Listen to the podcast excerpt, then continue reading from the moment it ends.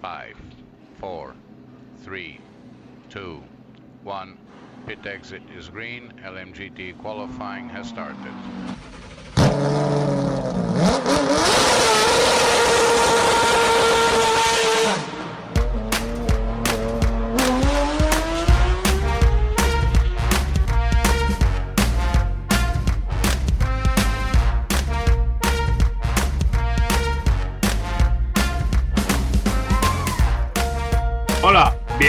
Bienvenidos a un nuevo programa de los Ismailitas. Aquí estamos un domingo más y en concreto otro domingo veraniego de agosto. Hola, Ismael Bane Andrés, ¿qué tal estamos? Hola, de momento diré que bien, porque veraniego me ha venido mal los recuerdos y no quiero pensar lo que viene la semana que viene. Pues, pues la semana que viene, como vamos a estar en Motorland, eh, no sé, Mira, eh, yo que soy del norte y tú eres un poco más del sur, pero al final eres norteño también. Es- exacto, mi cabeza pensaba, bueno, será un páramo castellano de pro y dirás, vale, por el día nos achicharraremos, pero por la noche se podrá dormir. Pero estoy viendo las temperaturas que nos va a hacer y no es un páramo castellano. Y eso es lo que me hace más sufrir, el que no bajen las temperaturas. Me hace más sufrir eso que, que altas temperaturas. Y que no nos comamos un tormentón del copón. Vale. Bueno, eh, eh, la última vez nos comimos, la última vez que estuvimos en un circuito, nos comimos una tormenta. O sea que- Sí, pero eso se veía venir. Estas tormentas me, me- me resultan más, más miedo. Cierto que es un erial y un rayo que nos caiga por allí debería ser lo bastante más improbable, pero, pero mejor no jugar con fuego. Eh, sí es cierto que en, en el circuito tendremos el magneto, o sea que igual puede acaparar todas las, las ondas iones eh, eléctricos de cara a su, a su LMP2. Habrá Bueno, que o en este caso GT, G- G- GT, en este caso. tendremos, que intentar tendremos que intentar salir en el documental de POS. Ese es, ese es nuestro gran objetivo en estos momentos.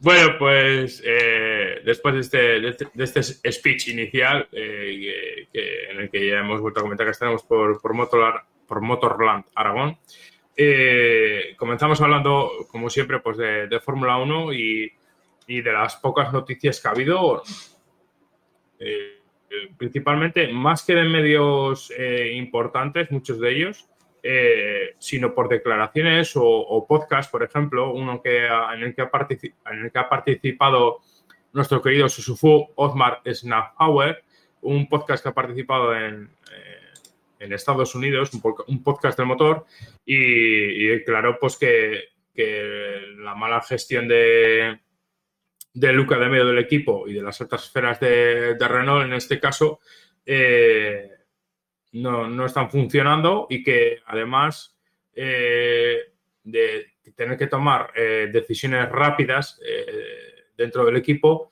están conllevando pues semanas y, la Fórmula 1 ya sabes cómo es, tienes que reaccionar rápido y sobre todo de cara a tanto a, a ficha- a fichajes de, de- de personal, no solo de pilotos, sino también de, de gente de, valor de, equipo, en este caso, y, y que mm, ah, básicamente no ha querido entrar a, a nombrar a personas, solo nombrando a- principalmente a Luca de Meo, eh, pero que, que se nota que, que está habiendo eh, un- una falta de mano izquierda total dentro de, las decisiones de Alpine en este caso. Sí, ya, ya lo dijimos el otro día también que, bueno, llevamos mucho tiempo diciendo que será el equipo que, que menos, que peor gestión política tiene de muy de largo y Landauer no es que esté para hablar muy alto de lo bien que se, ha gestionado el tema de Alpine. Porque él también es, parte culpable de que tengan los pilotos que tienen, que hayan tenido que pagar por un piloto teniendo dos pilotos en cartera. Sí, sí, ciertamente. eh, pero yo al final, aquí en este caso, mm, a ver, quiero ser abogado del diablo, ¿vale? Eh, como son cosas tan internas, no sabemos de cara al público, eh, aquí el principal actor, eh, digamos, o el villano ha sido Susufu.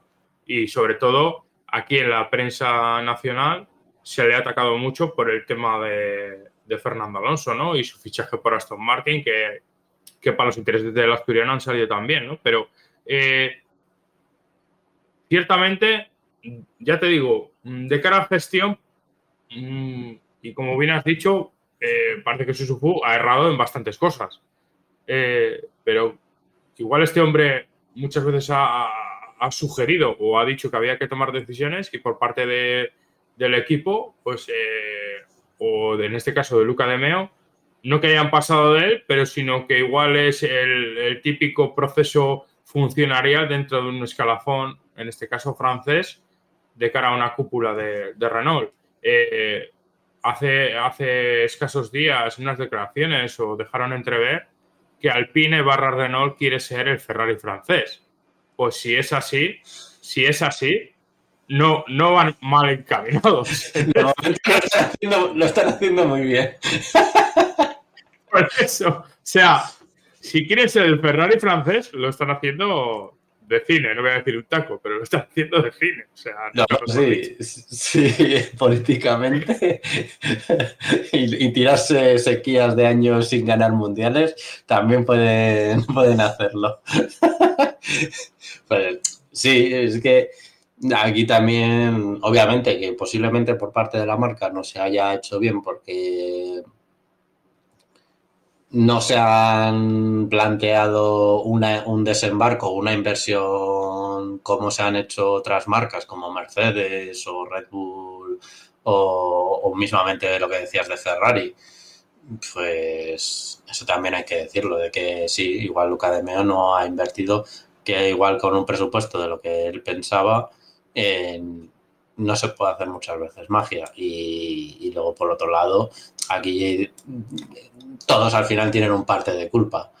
De Sandauer también se suele calentar mucho la boca a la hora de, hablar lo que decías tú antes, de que eres el Ferrari francés o esas historias. Tú dices, primero soluciona lo que tienes dentro y luego después ya si quieres puedes vender que en el 2025 o que estás a la altura de ello lo que sea o del equipo que te dé la gana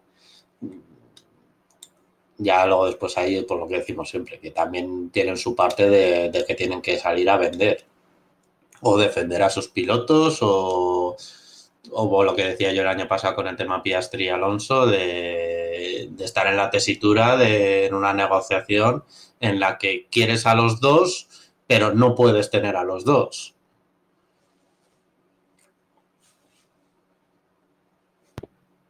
Sí, efectivamente que a ver, eh, después del programa de desarrollo que tuvieron con por ejemplo, y luego con una pieza tan fundamental en un equipo de Fórmula 1, en este caso, teniendo, teniendo la gran suerte de tener un top driver, a, driver perdón, eh, a la baja, eh, a la baja en el sentido de precio, porque actualmente, si tú te fijas, quitando los equipos que están y con los sueldos que están, tanto Verstappen como Hamilton, si tú quieres ir a por un piloto, mm, aunque no sea de ese top 3, pero de un top 5, eh, le tienes que traer a base de muchos millones y poner muchas cosas muy bien, porque la gente, por ejemplo, Charles Leclerc, eh, tiene un equipo a su disposición. Eh, Sainz, mm, prácticamente lo mismo. o sea, Lando Norris tiene a McLaren a sus espaldas. Es que ahora mismo fichar a un piloto. Mm, yo no te voy a decir eh, top driver, no, pero fichar a un piloto muy bueno es muy difícil para sacarle de un equipo. Muy difícil. O sea, un propio Russell eh, es difícil. O sea, tienes que poner las cosas y fíjate que el movimiento de, de Richardo en su día con, la gestión de Cyril Abitibul de cara a Renault. Eh, fue a base de una talegada inconmensurable en su momento. Igual que la de Alonso también con Renault, es que es exactamente lo mismo. Al final es, intentar venderte un producto que puede ser real o no, pero intentar venderle un producto para hacerlo atractivo a lo que dices tú, a un piloto top. Porque, ¿qué le vas a decir? No, si estamos decimos del mundial y aspiramos a intentar mantenernos ahí. Y te lo dices tú. ¿Qué te va a decir un Leclerc estando en Ferrari? Pues me quedo en Ferrari, chico. No, y, fíjate, eh, Isma, mm, de cara, por ejemplo, a, nuestro querido Sainz, que aquí tanto lo nombramos, en su momento la salida de, Toro Rosso hacia un equipo de fuera, digámoslo así, del árbitro de Red Bull, eh, fue en parte porque él no tenía opciones, entre comillas, de evolucionar dentro del escalafón Red Bull en ese momento, pero la estancia en Renault fue prácticamente un peaje de cara a su evolución y, la inclusión en un equipo mm, con más caché que, que, era McLaren, a priori, a priori. No por rendimiento, pero a priori sí por nombre. Sí, a ver, es un poco diferente en el sentido de que eres un piloto recién llegado, ves que no tienes opción de aspirar a un equipo top y te buscas un equipo de la zona intermedia para tener un poco más de, para tener más visibilidad. Ahí se puede entender eso, eso, como ahora le sucede, podría suceder a un mismo Sunoda o a, pilotos que están en esos equipos de abajo y lo que dices tú, te vas a un equipo, pues eso, pues como ha hecho Alonso. El Alonso que decíamos el año pasado, de que no era un acierto, que no, era, no tenía sentido el cambio que había hecho porque iba a un equipo que sobre sobre los números del año pasado era peor que Alpine. Y ha dado la campanada y, estás ahí. Y, lo que, y por ejemplo, pues McLaren lo mismo, podríamos decir lo mismo. Tú imagínate, pues fichas por McLaren y, y, eso. Y a principio de temporada hay un cambio de, de Piastri por otro, por lo que sea, porque ha sucedido una cosa, y dices, wow, ¿cómo vas a ir a ese equipo? Dar la campanada a, mitad de temporada y mira, te hubieras tenido dos, dos podios o tres, incluso una pole. Sí, efectivamente. Y, viendo lo, igualado que está todo, pues con más motivos, viéndolo cómo está igualada la, zona media y demás, eh, es muy difícil el, adivinar si, si estás haciendo bien tus movimientos o no. Luego después, yo lo que siempre digo cuando se, decía de Alonso, hay que pensar en aquella época cuando es que, es que siempre ha elegido malos equipos. Vale, sí, obviamente no ha elegido los mejores del mundo, pero tienes que pensar en perspectiva eh, antes lo que estaba eligiendo, dónde estaba, y luego posterior sí puedes decir, pues sí, Ferrari era esto, o McLaren donde se metió a posteriori, lo puedes ver claramente de que se metía en una encerrona, pero en aquella época era un equipo dominador y todas esas historias. o, eso, o, Red, Bull cuando le ofreció le ofrecía las telegadas indecentes. Sí, en, concreto, por ejemplo, Red Bull, eh, el propio Alonso mm, comentó que sí se había reunido tres o cuatro veces en diferentes momentos de su carrera. Eh, y eh, Horner en, su momento sí lo admitió hace muchos años ya, de que ya en la época de salida de McLaren el intentar pescarlo, pero él, fue a Renault. Pero y mismo Alonso lo decía, dice, ¿cómo voy a ir a una marca de bebidas energéticas? No, no, es que y una marca de bebidas energéticas que no sabes por dónde va a salir el tiro, eso está claro.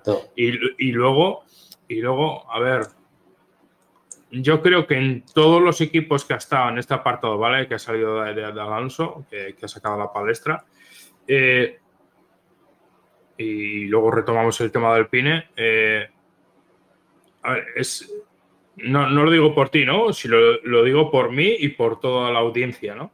Eh, es fácil hablar después, ¿no? Pero a priori, a priori, lo que dices tú, ¿no? Eh, todos los pasos, entre comillas, eh, dados eran, entre comillas, los correctos o, los más interesantes de cara al performance, ¿no? O la competición.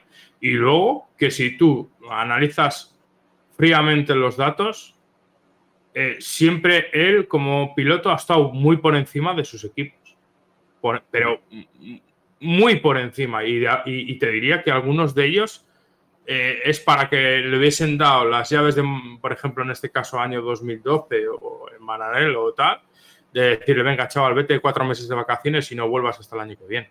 ¿sabes? O sea, eh, es así, es que es así. Es así. En más vuelta de hoja. En resumen, pues, eh, como mirando desde antes, tú podrías decir, él entró en, mi, eh, él entró en Minardi, que bueno, al final era lo que se hacía. Eh, no estuvo un año de probador y prefirió eso, el, volver a, a, Renault, estar en, en Renault. No, pero antes de que prosigas, antes de que, antes de que prosigas, el robo de, el robo de, piloto que le metió Fabriatore a Jan Todd justo en, el, ah, en, el, fichaje, digamos, ¿no? Por Minardi, que era tutelado por, por Briatore.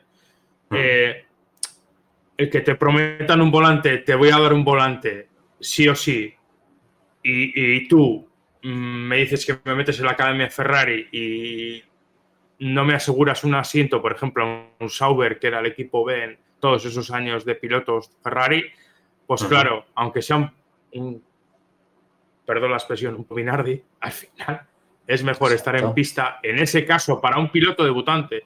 No es el caso, por ejemplo, de Alex Palou, que ya tienes una carrera labrada, que eres o vas a ser bicampeón de la Indy, toca madera, y mm, venirte, por ejemplo, a un Williams, pues no es, no es eh, desde el punto de vista de performance personal y de cara al futuro, no es bueno en tu carrera, yo creo, personalmente. Ahí, tiene, ahí tienes el ejemplo reciente de, de Verstappen, está en Red Bull porque le, le ofrecieron un volante en Fórmula 1 porque la otra oferta que tenía era de Mercedes y Mercedes le decía que tenía que hacer toda la escalera. Y, aceptaron el de Red Bull porque les prometían un, volante, que mucho siempre se dice, el, el niño mimado de Red Bull, pero realmente fue un fichaje y ellos apostaron fuertemente por él. Y, mira cómo les ha salido. Y si me apuras, Isma, y si me apuras, lo que se, lo que se hizo dentro del programa de jóvenes pilotos de Red Bull con, con Jaime Alguersuari, que yo creo que Jaime con los años sucedió, lo mismo. Yo creo que con los años, mm, mm, a los que somos más de este deporte, ¿no? Y cuando vas sabiendo cada vez más cosas, ¿no? Y no solo de la propia persona, sino del propio, por la propia parte de Red Bull y tal, el, lo que hizo Jaime Gersuari y luego echar carretas a Bohemian Company eh, estuvo de puta madre. Eh, es muy difícil lo que hizo ese chaval y, y ole y, mira, oye, que él se empecinó con la Fórmula 1 y luego tuvo sus problemas personales, eh, etcétera, pues vale. pero después la vendida de, de, la escuela Red Bull, que, pero que es la habitual, el, decirte en diciembre que, que no tienes asiento. Pero bueno, eso, eso es un clásico de Marco, sea en la categoría que sea. Lo que decía, esta pendencia del, niño mimado, eh, hay que recordar que cuando fichó, fichó a media temporada y, y, se, y ganó a Ocon con un trasto, teniendo un trasto media temporada, que hasta mitad de temporada no entró el apoyo de Red Bull y volvemos a lo mismo. Tampoco puedes hacer magia en media temporada con un F3. Que, ahí estaban las, manitas, de uno. A ver, eh, eso, eso está claro. A ver, eh, y, luego no debemos de perder de vista en cuanto al, tema de pilotos y, volvemos al Pine porque hay varias cosas. Eh, sí, que estamos desbarrando.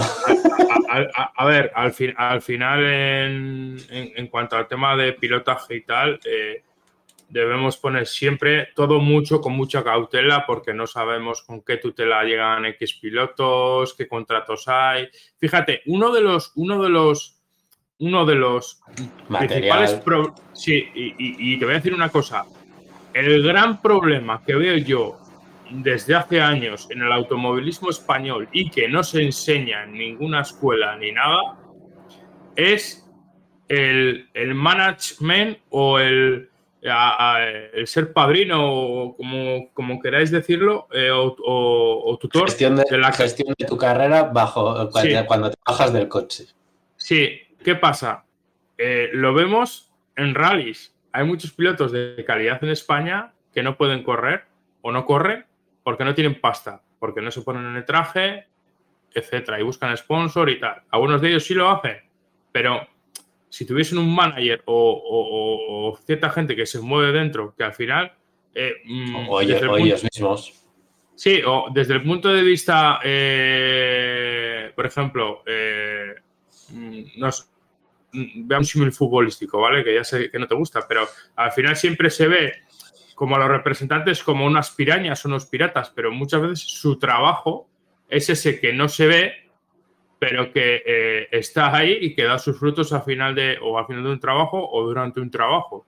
Y en este caso, por ejemplo, pilotos que han tenido un nivel, no te voy a decir paupérrimo, pero muy discreto y que se han visto floreados eh, por según quién era su manager, véase el hijo de Jan Todd o, otra gente, eh, se han visto dulcificados de cara al espectador, pero realmente estaban ahí por quién era su manager vamos a decirlo claro. Y la Charles que traía. ¿Te acuerdas de Charles Pick? Y, de Felipe Nasser, y que no son malos pilotos, pero que eh, en, eh, la verdad es que su rendimiento deja mucho de que, de que desear y que otros pilotos sin tanto nombre han hecho básicamente lo mismo o lo han mejorado.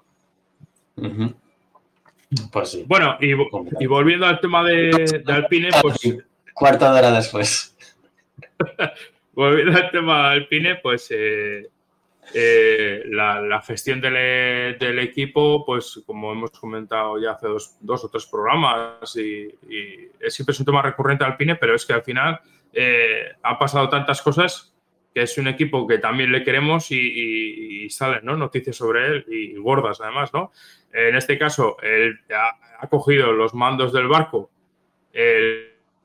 No, el, no el contramaestre, que sería lo lógico, no, no, es que se ha quedado tan descabezado el equipo que la ha tenido que coger Remita Fin, o sea, Remita Fin, eh, Bruno Tafín, eh, o Famín, mejor dicho, eh, el, que ha sido uno de los, digamos, cabezas de los motores Renault durante muchos y, y que tiene la responsabilidad esa de ser, digamos, la persona visible en estos momentos y que sus declaraciones están siendo muy muy políticamente correctas sin salirse del tiesto. Eh, una de las personas que ha salido también ha sido Paz Fry, un hombre pues que, tiene una experiencia brutal y que yo creo que es más que Susufu la persona que podría rajar de lo lindo en cuanto al tema orgánico, digámoslo así, de, sí, ¿no? Porque es realmente quien está eh, sí, Osmar Snafauer es el director de, equipo, ¿no? Y al final tiene las dotes de mando y tal, ¿no? Y, al final sabe todo lo que se mueve, pero digámoslo así, que entre bastidores, que son de se cuece todas las críticas de cara al jefazo, de decir, joder, este jefe que tengo me está haciendo la vida imposible, este cabrón, ¿de qué va? O lo que sea. Eh, Paz Fray es uno de esos trabajadores, ¿no? Y, luego después de haber pasado eh, por Benetton, McLaren, Ferrari, Manor, McLaren de nuevo, Alpine y ahora ha ido a Williams como director técnico, que, eh, que es curioso porque se ha ido y no tiene que guardar ningún garden ni, nada. O sea, yo me voy de... no, es lo que decíamos de gestión política. no sé, es una cosa que es lo que, es lo que decíamos de la gestión política. ¿Quién es?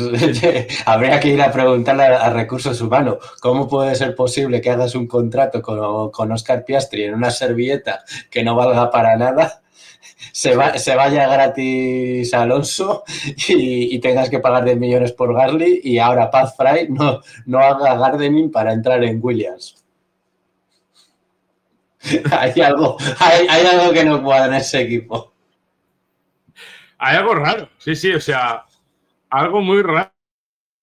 Y además, marchándote en equipo a mitad de temporada, que de cara al desarrollo de, Williams, pues eh, que, ya estarán, los, equipos están haciendo el, desarrollo para el coche del año 2024, ¿no?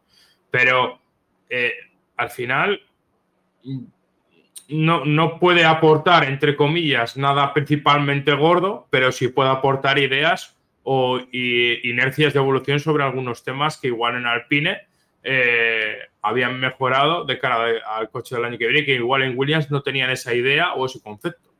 No, y gestión organizativa. Posiblemente ahora de primera es una gestión organizativa si ve puntos débiles, porque volvemos a lo mismo. Yo creo que de Paz Fry en Alpine no hay ninguna queja porque en el tema de coche volvemos a lo mismo. Han llegado evoluciones, el coche, eh, vale, no, igual no es todo lo competitivo que ellos querrían, pero no es mal coche de velocidad, no es un desastre. La, fiabilidad han lo han solucionado este año. Ya no tienen tantos problemas de fiabilidad como tenían el año pasado. Mm, técnicamente el coche ha mejorado, o sea, se ha ido en un buen camino. Y lo que dices, posiblemente ahora no pueda aportar mucho eh, Fry, pero sí en direcciones técnicas o el, o el, descartar cosas que él ya haya visto en, en Alpine que no hayan funcionado. Y, luego otra cosa, Isma, eh, de, cara, de cara al, nivel organizativo, a ver, una persona, que es lo que hablamos, ¿no? Siempre del valor humano o personal, en este caso, eh, aunque no ha tenido grandes éxitos en su carrera deportiva para Fry, que se dice fácil, que sí los ha tenido, que sí los ha tenido, pero que en la época, digamos, más moderna o más cercana a ahora, no los ha tenido porque ha pasado pues, por equipos que, estaban en cierto reconstrucción, ¿no? Y que, bueno, eh, pero que también han apostado, por él, han apostado por él, han apostado por él por, por esa misma experiencia, ¿no? También hay que decir eso. Y también el valor de la experiencia de, haber pasado por tan amplio espectro a la hora de equipos top con todos los materiales que tú quieras, eh, hasta equipos como Manor, como has dicho, de que no tenía ni un simulador. O sea, él ha vivido todo. Tiene el culo pelado y, ahora en un Williams puede aportar experiencias de todos los lados. Tanto de ahorro en cuanto, por ejemplo, ahora hablas... Sí.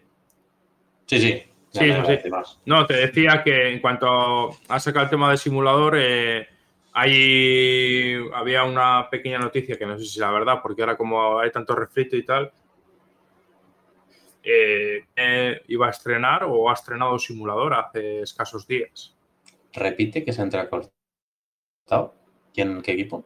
Que Alpine, Alpine en ah. concreto, que iba a estrenar o, iba a estrenar o ha estrenado un nuevo simulador eh, eh, para, sus intereses. Al final ellos van con retraso en tema de instalaciones porque van muy desfasados. Hay que seguir recordando que, hay, que son los que más tarde han entrado como marca y entraron en un equipo que estaba completamente desmantelado y les ha tocado en reconstruirlo. Y en instalaciones, con, las, con las limitaciones que tienen de instalaciones, de, no poder ampliar todo lo que quisieran como tienen en otros equipos. Es curioso, Isma, que aunque Renault en sí, como motorista, apenas, entre comillas, eh, después de, de la marcha de Renault como equipo oficial, apenas o ha tenido lapsus eh, de desaparición, ¿no? Eh, en la Fórmula 1, eh, la pérdida o, ese lapsus con Lotus, que estuvo usando las instalaciones del equipo, etcétera, Lotus barra Renault, Jenny, toda esa confluencia de personal que hubo ahí trabajando, la incorporación del motor Mercedes a ese, a ese Lotus y, y tal esos años, entre comillas, o en ese, o ese no saber aprovechar eh, esa copia tecnológica, eh, le ha pasado factura en cuanto, no solo porque tú puedes tener poca inversión, pero optimizar tus, eh, tus digamos así, tus departamentos como veíamos en equipos como, como Force India, la Racing y, y, y luego que por ejemplo, personal en cuanto al tema de Pathfry, eh, ¿no? Eh, en ese proyecto que, fue tan breve, ¿no? Pero es que, por ejemplo, en HRT tuvimos también a Geoff Willis, que no sé si seguirá trabajando en, en Brackley, pero que son gente que dices, eh, porque está en un equipo, entre comillas, mm, de nivel bajo, eh, te das cuenta que la Fórmula 1 hasta el, el, último que aprieta tornillos eh, es el mejor eh, jugador en, la F2, para que, para que me entiendas.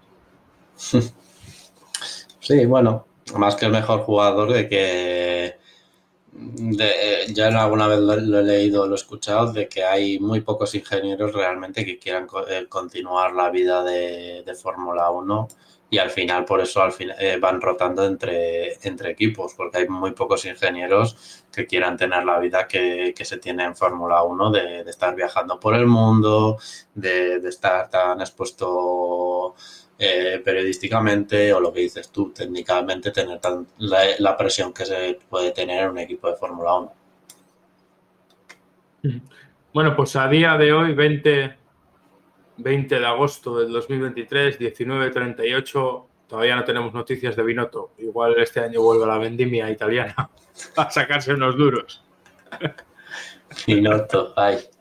Pero técnicamente, yo siempre lo he dicho, como director técnico, no lo ha hecho mal en Ferrari. Es que no, no, no, no, no, es que es, es, es la mayor cagada de, Sí, es la mayor cagada de la era moderna, yo creo, de Ferrari. Yo, pues, a ver, si yo soy directivo de Ferrari y John Elkan, yo a Binotto le hubiera dejado como director técnico y hubiera fichado a ser como director deportivo para eso, gestión política. La época, por ejemplo, hay que recordar que tampoco hace mucho, McLaren, cuando tuvo Zack a esto, a Bullier, a.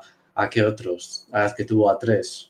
Eh, como eso, de, para el departamento técnico y demás. Ah, no me acuerdo ahora de, Promodu sigue, Promodu y toda esta gente sigue. Prodromo y demás, sí. Bueno, y, todavía y, repescó a Martin Wismar, que luego se marchó a Aston Martin otra vez. O sea, y. Bueno, la, de Wismar, la de Wismar vino más por la guerra interna que hubo entre Denis y, y, Ben Sulayen no, Ben Sulayen. Ben Sulayen es de la No, eh, Mansur Oyer. Mansur Oyer, exacto. Eh, por el tema del control de McLaren, de, duplicar y, también el fichaje de ellos Capito. Hay que recordarlo. Sí. duplicando puestos todo el mundo. No, y, luego no debemos de perder de vista eh, que luego vino Andrea Seidel, creo que hizo un buen trabajo, pero breve, porque al final yo creo que si le hubiesen dejado más tiempo, eh, hubiese mejorado bastante el equipo. Pero como no sabemos también. Andrea, Seidel le ha llamado eh, casa conocida encima con millonajos, seguramente. Eh, y, hay que recordarlo que se, quedó muy dolido con la marcha de, eh, de este. Ah, joder, como estoy, vea que lo acabas de decir y se me ha ido de, de Seidel. Eh, y se quedó muy dolido con su marcha. Tanto que le dejó antes, de tiempo. También la misma, sin gardening ni nada. De tú, ah, márchate ya. Si no expresado 2026. Eh, según, he podido leer por ahí, y, es. Y es. Y, al final es, es normal, ¿no? Que por lo visto está haciendo un trabajazo. Lo he, leído, eh, eh, lo he leído en un medio austriaco suizo, ya no me acuerdo. Eh, que está haciendo un trabajazo dentro de, del organigrama de Sauber bastante importante de cara al desembarco de Audi. Obviamente, sí. Y... A ver, no vamos a negar su trabajo, el buen trabajo que ha tenido tanto en el grupo Pols como en parte, a ver, sí que es cierto que pues, posiblemente no sea el trabajo más brillante en McLaren, pero hay que recordar también de dónde lo sacó. Y cierto es que tenga sus altibajos, eh, todo perfecto no te va a salir de, no vas a salir de último a primero de la noche a la mañana y que todo te salga perfecto. y ya luego después el paso otra vez a Audi, pues lo veremos con su desembarco cuando lleguen en 2026, si llega. Hola, Jero. Eh, que veo que estás por aquí en el chat de, Twitch. Sí, eh, iba a saludarle yo también. bueno, y, en cuanto al tema de, de, Williams, pues eso, ¿no? Eh, Dorliton Capital, los dueños del equipo Williams. los que, venían a vender Williams. Sí, bueno, yo he hecho mis indagaciones, estaba ahí en webs perdidas del mundo de la mano de Dios y y a ver, Dorlington Capital al final de ser eh, un, conglomerado de empresas bastante importantes eh, que no son, mm, digamos así, conocidas dentro de nuestro día a día, eh, pero que tienen bastante capital detrás y, que mm, les está siendo, por lo visto, rentable la venta de tecnología, como hemos hablado en, innumerables veces en este programa, de venta de tecnología de cara a, la implementación de, cualquier tipo de empresa eh, tecnológica, no solo, eh, digámoslo así, de, de, venta de KERS o de baterías o etcétera, no, no, no, de implementación de todo tipo de tecnologías y desarrollos. A ver si a Dalton, le vino bien la compra de Williams porque tenía muchas empresas dentro de su conglomerado que le venía bien que le suministrara tecnología Williams. Mm. Claro, eh, es que a eso te voy. O sea, es que a, eso te voy. O sea, eh, entrar en la página de Dorlington Capital y fijaros el conglomerado de empresas. Si es cierto que hay seis o siete que son, digamos así, las más gordas, pero luego tiene su, sus subdivisiones que también tienen sus apartados tecnológicos. O sea, al final eh, emanan, ¿no? En, este caso, o succionan eh, parte del conocimiento de Williams de cara a, esas empresas. Eh, hay una noticia, no, es noticia, ¿no? Dentro de Dorliton Capital, cuando se hizo la compra del equipo Williams, se comentó que el, el, el powertrain, ¿no? O el motor más caja de cambios que tenía con contratado con Mercedes, eh, AMG eh, terminaba en 2024. Mm, yo no sé eh, qué actuaciones o si ha habido alguna noticia al respecto de cara a seguir con Mercedes. A ver, desde fuera, desde fuera, y si el equipo Williams sigue con esa dinámica, entre comillas, estable y un poco hacia adelante, lo lógico sería que seguiría con, con Mercedes, pero de cara a, a una posible venta o entrada de capital de vete saber quién o motorista, no sabemos lo que va a pasar después de 2024. Sí, bueno, desde que Vettel era una de esas cosas que, que no se había dicho en ningún momento, pues cuando los rumores, por ejemplo, de Audi con McLaren, Honda cuando después revolvía a decidir que quería eh, volver, mm, pocas, lo decíamos, ¿qué, qué, pasaba con, con, Williams? Porque en ninguna quiniela se solía ver a Williams, hmm. siendo lo que te dices tú, eh, un equipo de que va a necesitar motor y puede que no tenga las mejores infraestructuras del mundo, pero, pero como base para un equipo oficial a la hora de, de invertir y demás, tampoco es mala. A ver, no es, no es Sauber, yo puedo entender aquí a Audi, porque Sauber es un regalo caído del cielo, tanto de instalaciones como de cercanía a sus propias instalaciones. regalazo! Eh, que, oye, que igual comparado con Williams eh, lo prefieres, pero hay que recordar también que, tiró a por, a por McLaren. Sí, sí, no, el primer tiro y, de hecho, eh, se habló más Porsche McLaren que Audi McLaren desde, desde un inicio, si no, estoy equivocado, ¿no? Fue Audi a McLaren, que fue cuando salió el rumor de que lo querían comprar todas las divisiones, y es cuando salió McLaren que no, no, no. Y entonces cuando rompieron y salió lo después que se iban a Sauber, y, Porsche fue más con lo de Red Bull. A Williams, ¿no? O Williams, ¿no? No, Porsche fue con Red Bull. Fue cuando rompió con Red Bull, que es lo que dijimos también, ¿por qué no Porsche va a, por Williams? Y en cuanto a tema también de, motoristas, eh, ya sabes que Honda en los coches cojos, en MotoGP en concreto, y no solo, solo en MotoGP, sino eh, en las demás categorías de MotoGP, eh, está teniendo muchos problemas en cuanto a nivel evolutivo, no solo de chasis, sino también de motor, que le están pasando por todos los lados, siendo el gigante, que es Honda, lo que supone. Y de cara también, sí, y de cara, de cara también a, Adorna, que es la empresa eh, que comercializa y tiene la mano en, MotoGP, pues claro, eh, está viendo pues lo que tiene que haber eh, trato de favor, sí, sí, favor la, cabeza. ¿Cómo, le gustaría la gestión de Dorna ahora mismo? Yo creo que está deseando gestionar Dorna. bueno, y, a, lo que voy, a lo que voy, ¿no? eh, se ha conocido de, no por parte, no una noticia Fórmula 1, sino lo curioso es que ha venido la noticia eh, por parte HDP, ¿no? ¿Era HDP o la parte americana o HDP? Ah, H, HPD. Honda, Performance Development. Sí, por parte de esa, de esa nomenclatura y por parte de, de Honda Japón barra MotoGP, que parece ser que el eh, Honda F1 va a dedicar bastantes recursos a ayudar a su principal, entre comillas, eh, inversión y, entrada de capital en la empresa, que es la parte mm, de motos. ¿Por qué? Porque al final en el sudeste asiático se venden al año millones, pero millones de motos y es uno de los principales mercados de Honda, no solo a nivel europeo, sino a nivel mundial. ¿Y qué pasa?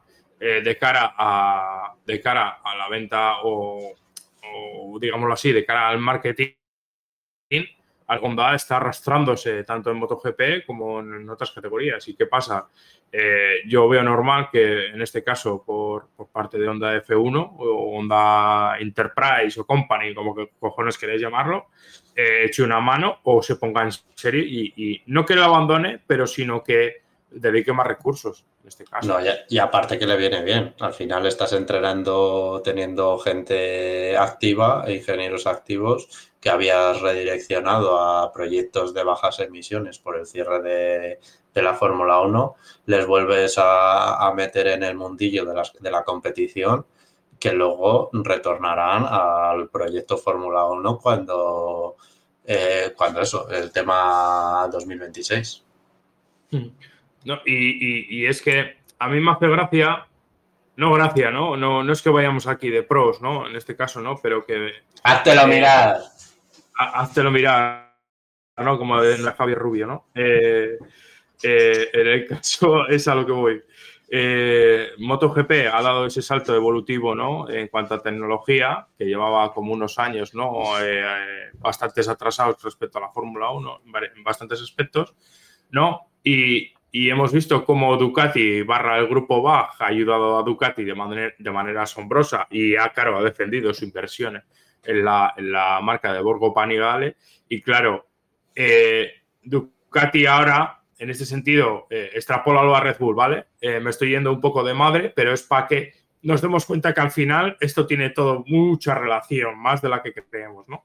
En cuanto al tema de dominación del campeonato el año pasado y este, y también hace tres años que ya venía dando señas de ello, cuando tú das, entre comillas, manga ancha a un equipo o a un conglomerado empresarial como es el grupo Bach o, o, estas marcas que tienen tal nivel eh, evolutivo de, marcas, eh, al final eh, te comen la tostada a todos y ahora no saben cómo hacer, entre comillas, para vender de cara al público que esto no es una Copa Ducati. Y claro, al final, al final van a tener que ayudar a Honda como sea, eh, de la forma que sea. Y también hay otras marcas como Aprilia o, KTM que está recibiendo ayuda súper directa con el túnel del viento y el tema tecnológico con Red Bull, al ser otra marca austríaca y ir muy de la mano en cuanto a patrocinio, etcétera, que al final Honda se ha quedado ahí como con una mano delante y otra detrás, siendo el gigante que es. Yamaha, que no, que no lo hemos nombrado tampoco, ¿sabes? ¿Aprilia sigue siendo el grupo Fiat? Ahora ya no me acuerdo. Eh, sí, sí, pero el, salto que he dado con la, con la introducción de ingenieros XF1, eh, por ejemplo, que a la cabeza del equipo está Máximo Rivola, que Fernando Alonso le conoce en su paso por Ferrari, eh, pues al final en MotoGP, también están encantados con el tope presupuestario. y, Ducati, si no recuerdo mal, tiene un acuerdo también de colaboración con Dalara. Sí, no, y ¿sabes lo que pasa, Isma? Que lo curioso es que Ducati ha dicho hace poco, se empezó a hablar del tema de la hibridación, ¿no? Porque ahora ya MotoGP pues va muy, va rebufo de todo eh, en este sentido, ¿no? Del tema de que, más verdes se ha metido en el año, eh, se ha metido ya en el año 2000, ah, de, de, pasar de 1980 a saltar al año 2000 en Fórmula 1, pues joder, ya tienen que saltar otros 20 años de golpes. O sea, no les queda otra. Ya es, venga, bueno, pues eh, de, eh, de, motos prácticamente de serie a motos con aerodinámica, suspensiones activas y electrónicas del copón a, a motos híbridas. Venga, al desfase. Venga, ¿cómo ha funcionado bueno, pues, el, motor? El tema es ese, el tema de, de, lo que tú acabas de comentar, ¿no? De la posible hibridación. Y Audi ha dicho, Audi, bueno, yo digo Ducati, ¿vale? Pero digo Audi. Ha dicho, sí, por favor, sí, por favor. Espérate, que, que traigo, traigo los, los, los, regeneradores o acumuladores que me han sobrado durante todos estos años en Le Mans y les hago una reconstrucción y los meto aquí, ¿sabes? Mira, tengo, sale Audi y, y, empieza a decir, mira, esto como lo, lo, lo típico de las típicas películas, el que va a abrir el abrigo y empieza a sacar todas las pistolas. Mira, tengo baterías de la Fórmula E, baterías del WEC, baterías de no sé dónde, baterías del Dakar. Y aquí tengo eh, motores eléctricos de no sé dónde, motores eléctricos de IMSA. ¿Qué quieres? Elige. Yo encantado de entrar. Bueno, pues yo creo que nos hemos explayado bastante bien para no haber ningún tema de Fórmula 1, casi una hora hablando de Fórmula 1. Como, el anterior programa. y bueno, si te parece, pues eh, pasamos a la Indy, que es donde está el tema más candente. Sí. Eh, que hemos visto la carrera de Indianapolis, sorpresa para nosotros. Prosigue la. Voy a hablar de, del tema, ¿vale? El tema es el tema. Eh, prosigue la polémica con Alex Palou. Y, y bueno, la, el, último, digamos así, el último capítulo, ¿no? Dentro de, dentro de este largo, largo libro que está haciendo, o esta aventura que está haciendo estos dos últimos años, y o último año y pico, es que eh, Zach Brown con los abogados de, de McLaren F1 barra McLaren Arrow McLaren Indica ha presentado una denuncia eh, en contra de los intereses de, de Alex Palou en la Corte Británica. Y, y, tanto Alex Palou, en este caso, el lado denunciado, tanto Alex Palou como, lo diré, como, como Roger Yasukawa, eh, no han hecho declaración al respecto y en parte lo veo normal porque hasta que no les llegue cierta notificación o el globo sonda este que está soltando Zap Brown, que será una denuncia, yo no lo voy a poner el juicio oficial y tal, al final todas las noticias que se están sabiendo es solo de un lado. No sabemos apenas prácticamente noticias del otro lado. La cuestión de esto que se puede opinar poco porque aquí se depende mucho del contrato que no hemos visto nadie, que, que firmado en su momento, voy a decir palo, pero se entiende por dónde voy, eh, y por el otro lado McLaren, y, y ya luego después el tema temas judiciales británicos, el, saber la legislación británica, si puede estar a favor de uno u otro. No, y, si puede, y si puede entrar, y si puede entrar a, esa denuncia, a ver, eh, entiendo que ya sabemos cómo son estas empresas, que al final eh, los abogados habrán mirado 27.000 veces las cosas antes de, de dar el ok a, a, esa denuncia, ¿no? Obviamente, y, y, y la han dónde hecho, y puede la han- llegar tu denuncia, ¿sabes? y lo han hecho en Inglaterra a sabiendas, porque si no lo hubieran hecho en Estados Unidos, sabiendo que Inglaterra posiblemente sea la más beneficiosa a la hora de que, de que, se, de que el fallo del jurado sea a favor suya en vez de a favor de. O sea, Sí, hombre. Eso hasta lo vamos a tener seguro de que, que si no se hubieran ido a Filipinas a hacer el juicio, si fuera Sí, necesario. hombre, y más contra los intereses españoles. O sea, aunque digan que no, esa, esa tara esa tara hacia los países sureños de Europa eh, está intrínseca en el ADN británico. O sea, es así, es así. Yo, yo digo que sí, pero bueno. y, y, bueno, en, en, prosiguiendo con la Indy, pues eh, eh, y luego ya si quieres pasas a hablar del de, de Indy, del Indy. Habla, habla un momento que tengo, que tengo un problema técnico que me acabo de dar cuenta. Sí. Venga, tira, tira Sí. un ratillo, ahora, ahora, ahora vengo corriendo. Vale. Eh, la, la, IndyCar continúa con, con, sus tests en cuanto a la incorporación de la tecnología híbrida y hemos eh, sabido que esta semana se ha hecho público que esta semana en, en Sebring ha estado tanto Will Power, lo tenía que apuntar así, Will Power y, Scott Dixon eh, haciendo test con dos equipos diferentes y dos estructuras diferentes, eh, haciendo test con la tecnología híbrida. Recordemos que uno lleva motor Chevrolet y otro lleva motor Honda y, han estado pues, eso, probando el, el, KERS que aportará, el KERS eh, o sistema de recuperación de energía, que aportará al push to pass un, una potencia de unos cientos, que ronda, o exactamente son 160 caballos, lo que eh, prácticamente eh, son 100 caballos más de lo que el push to pass que hay ahora, pero no solo cambia a la hora de eh, implementar el push to pass, sino que al final también cambia una, un modo de conducción ¿no? en cuanto al ahorro eh, de energía y la forma de re regenerar energía o atacar o defender, en este caso, en ciertas partes de carrera. ¿no? Eh, al final supone pues eh, una adaptación de, de los pilotos de, en, con este nuevo sistema híbrido de cara al 2024, al año que viene, eh, que ya lo hizo, por ejemplo, la Fórmula 1 o en otras categorías, véase la resistencia, que hay pilotos que ya tienen cierta familiarización con él, pero en general, yo diría que la mayoría de, de, la, de la, parrilla que hay actualmente en la IndyCar, en general, ¿vale? No te voy a casos concretos de, por ejemplo, Román Grosjean o, o ciertos pilotos que ya han tenido contacto con, con, con una hibridación, digámoslo así, otros también la han tenido en el, IMSA, ¿no? Pero todavía a nivel global, ¿vale? De toda la parrilla. No voy a exceptuar ciertos casos que hacen resistencia o han hecho Fórmula 1 en este, en este caso. Luego, eh, supone también eh, esa, ese diálogo, ¿no? O ese, esa pronunciación de cara a la IndyCar de ser una competición del motor más limpia eh, porque ya se está trabajando también con Shell ¿no? en, la, o en la incorporación de ese biocombustible o combustible más verde.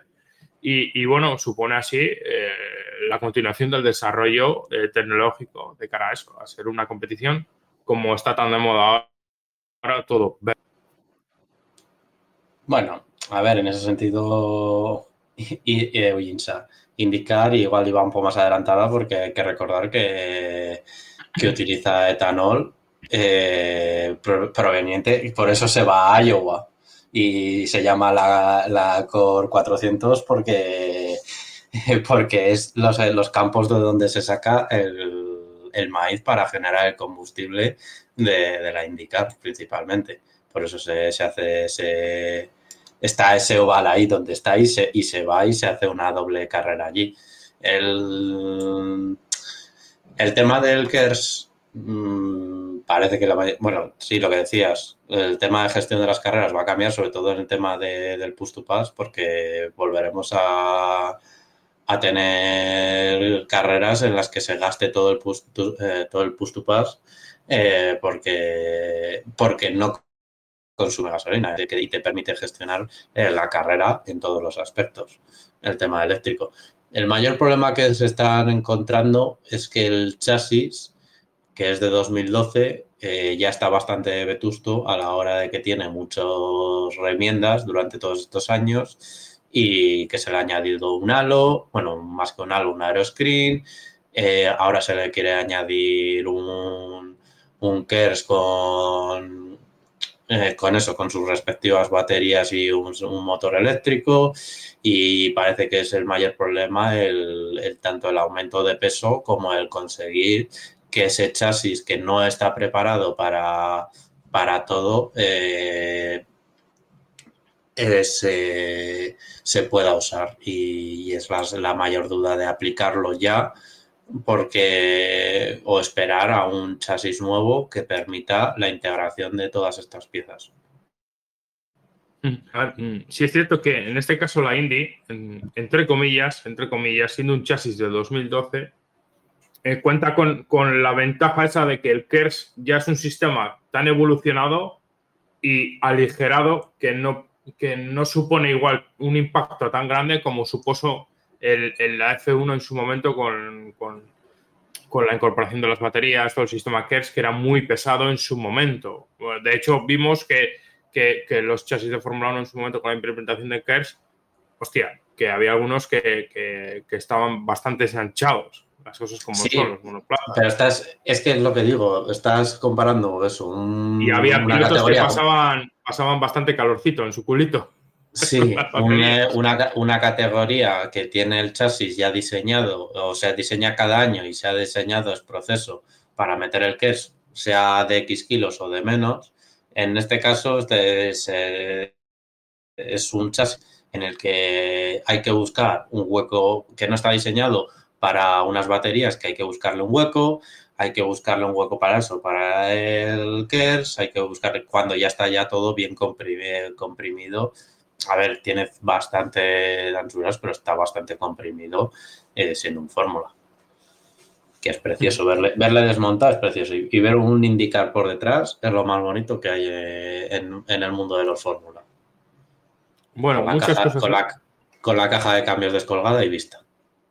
Bueno, a ver, eh, yo te diría que cualquier chasis monocasco o no monocasco visto por detrás es precioso, ¿eh? También. Yo especifico, yo por mi lado.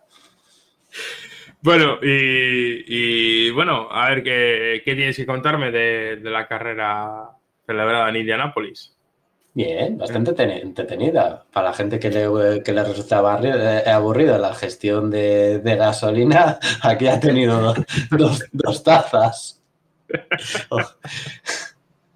O de gestión de neumáticos, porque al final con el calor que hacía provocó que los neumáticos tuvieran bastante más degradación que sobre todo el blando. Sobre la vuelta 6 ese, se había, empezaba a ser inferior en rendimiento al, duro.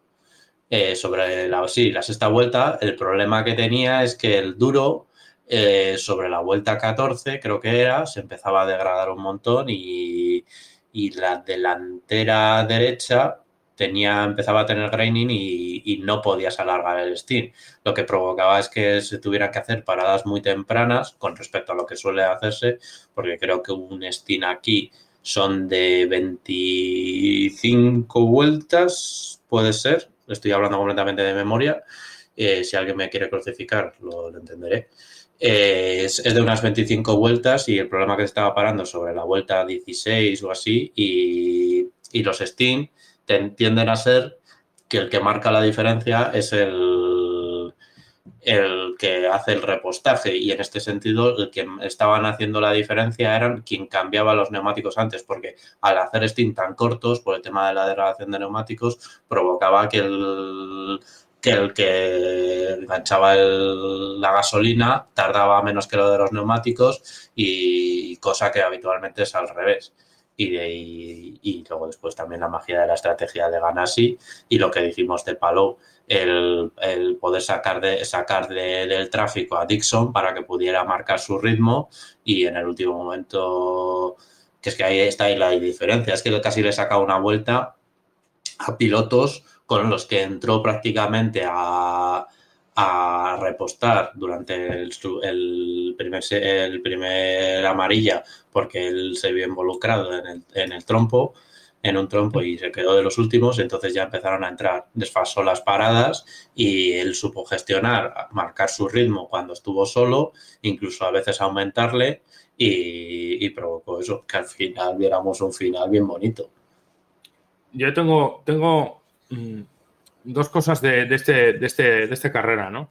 Siempre me sale gran premio, no sé por qué es esa reminiscencia. reminiscencia de Fórmula 1 y, porque se llama IndyGP, realmente. La carrera se llama IndyGP.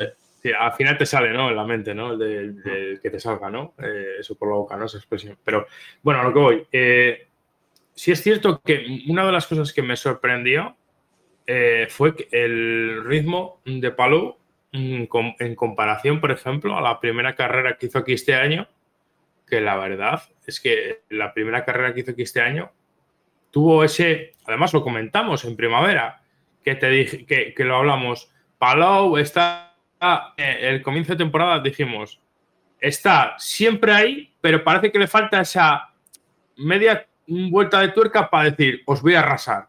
Y aquí fue en el circuito donde el primer circuito donde hablamos, y nos retrotraemos a bastantes programas que hablamos, que aquí era el inicio de.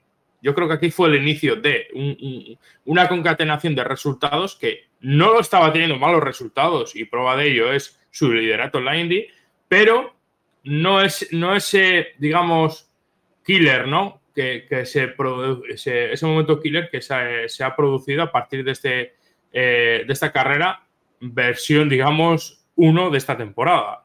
Porque eh, fue, o sea, esa carrera yo la vería otra vez entera, la, de, la que se celebra aquí, porque Palou tiraba el coche de una manera diferente a los demás pilotos, sobre todo en, la chicana, en la entrada de la chicana era una cosa de tener un control del coche, como hemos visto alguna vez en Fernando Alonso, sobre todo en la época de Renault, de, de los V10, que tiraba el coche de una manera, ¿sabes? Que decías tú, hostia, parece que se va a desguazar el coche, pero el coche lo aguanta todo, ¿sabes? O sea, una pasada. Y sin embargo, en, este, en esta última carrera que se ha celebrado aquí, en, Indianápolis, Palou ha pasado un poco desapercibido. Yo creo que igual.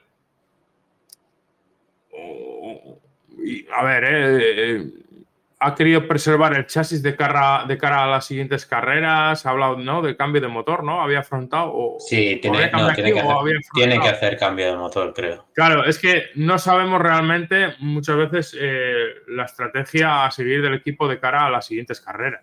No, y ahí también hay que pensar de que en la vuelta 1 él es el que provoca el incidente. él es el que...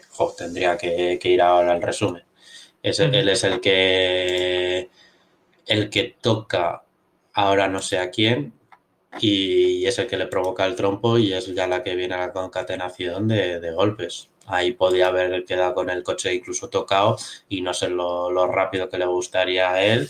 Incluso que yo pienso que esa acción eh, podía haber sido fácilmente penalizable, pero bueno, siendo primera vuelta y demás, que tampoco es que se tire que lo que le sucede es que más que tirarse, es que el de delante parece que frena un poco más de lo que él espera y, la acaba cerrando. Eh, yo creo que es más lance de, carrera. Eh, ya te digo, una carrera, pues lo que tú has dicho, ¿no? De mucha gestión, de, de, cara a 2024, perdón, iba a decir 25. ¿Se ha hablado algo de los neumáticos? Eh, porque eh, con la incorporación de, esta nueva tecnología, el chasis más pesado, eh, supuestamente no sabemos en cuántos kilos, y luego que este neumático verde parece ser que es una castaña, pues no sabemos. Tengo interés. Realmente, por el tema de las gomas, siempre he tenido interés, ¿sabes? O sea, es una cosa que me ha gustado siempre saber de ellas. No, a ver, como mucho se, ha hablado de, utilizar compuesto blando duro también en, ovales, pero el resto de, circuitos, la intención es usar el verde prácticamente en, todos los circuitos, pero aquí yo creo que no se usó el, verde, se usó el rojo, que es el tradicional y relativamente mm. Es que ya no sé, ya estoy dudando y no te sabría decir. Vale, bueno, pues eh, no sé si quieres eh, seguir hablando de Indy, algo más, ahora que has puesto los highlights. Eh, la verdad es que, pues la, curva, 1 en este circuito, sobre todo cuando llegan todos los coches en, batería, o sea, es una pasada y, yo pienso que si estas carreras fueran, imagínate F2, habría muchas más salidas de pista. Yo creo que en la IndyCar en ciertos momentos eh, de carrera se tiene bastante respeto eh, entre los pilotos, la verdad. Sí, sí. A ver, hay luego después zonas o pilotos, pero la amplia mayoría se guarda bastante respeto. Luego después vas a, a NASCAR y le pegan un ragazo atrás a, a Kobayashi que le dejan temblando, pero bueno la carta de bienvenida, ¿no? La carta de bienvenida. Completamente, sí, ya lo dijeron en, Austin, Baton y demás. Dice, me dieron una carta de bienvenida que, que, he aprendido para el resto. Pero que, pero que sí, esta primera con este tipo de, coches que no tienen la frenada de un Fórmula 1 son bien bonitas y permiten apuradas de frenada y, y, la salida a la zona de la recta también permite bastante eh, el estar cerca y, ver adelantamientos, maniobras y, eso. Y en las salidas el que todo llegue, el mundo llegue junto, que también lo veíamos en Fórmula 1. Lo que pasa que en Fórmula 1 creo recordar que esta curva era un poco más amplia y, y, no se veía, no, es, no era tan embudo, creo recordar. Creo que el piano interior estaba más, más hacia la derecha. Sí, es posible, que era más amplia, yo creo. Sí, sí, mm. me parece que era más amplia y permitía atacar la zona exterior. Eh, Fernando Alonso tiene, tiene buenos adelantamientos. Sí, es que tendría que recordar también el tipo de pianos, porque hay que pensar que este circuito se remodeló para MotoGP y, y se cambiaron todos los pianos, se pusieron en pianos completamente planos y los que se ponen de chapa, esos sí que tienen bastante altura. Y mm, es que no recuerdo qué pianos tenía antes Indianapolis. Sí que es cierto que la remodelación la ha, sentido, la ha sentado bastante bien. Sí que igual echas un poco de menos el uso de, esa curva peraltada como entrada a meta, pero también esa curva que luego cambia el peralte también es, es bastante divertida. A ver, si, si, mal yo no recuerdo, los pianos de Indianapolis eran los típicos pianos que había antes en el 95% de los circuitos que eran, eran pianos, no lo que tenemos ahora. O sea, eran pianos. De, te quieres subir al piano, vas a forzar el chasis, vas a ganar tiempo, pero si, si tus te la elementos, a Claro, si tus elementos materiales, eh, denominándolo así, son débiles, te voy a crujir el coche. o sea, claramente. Sí.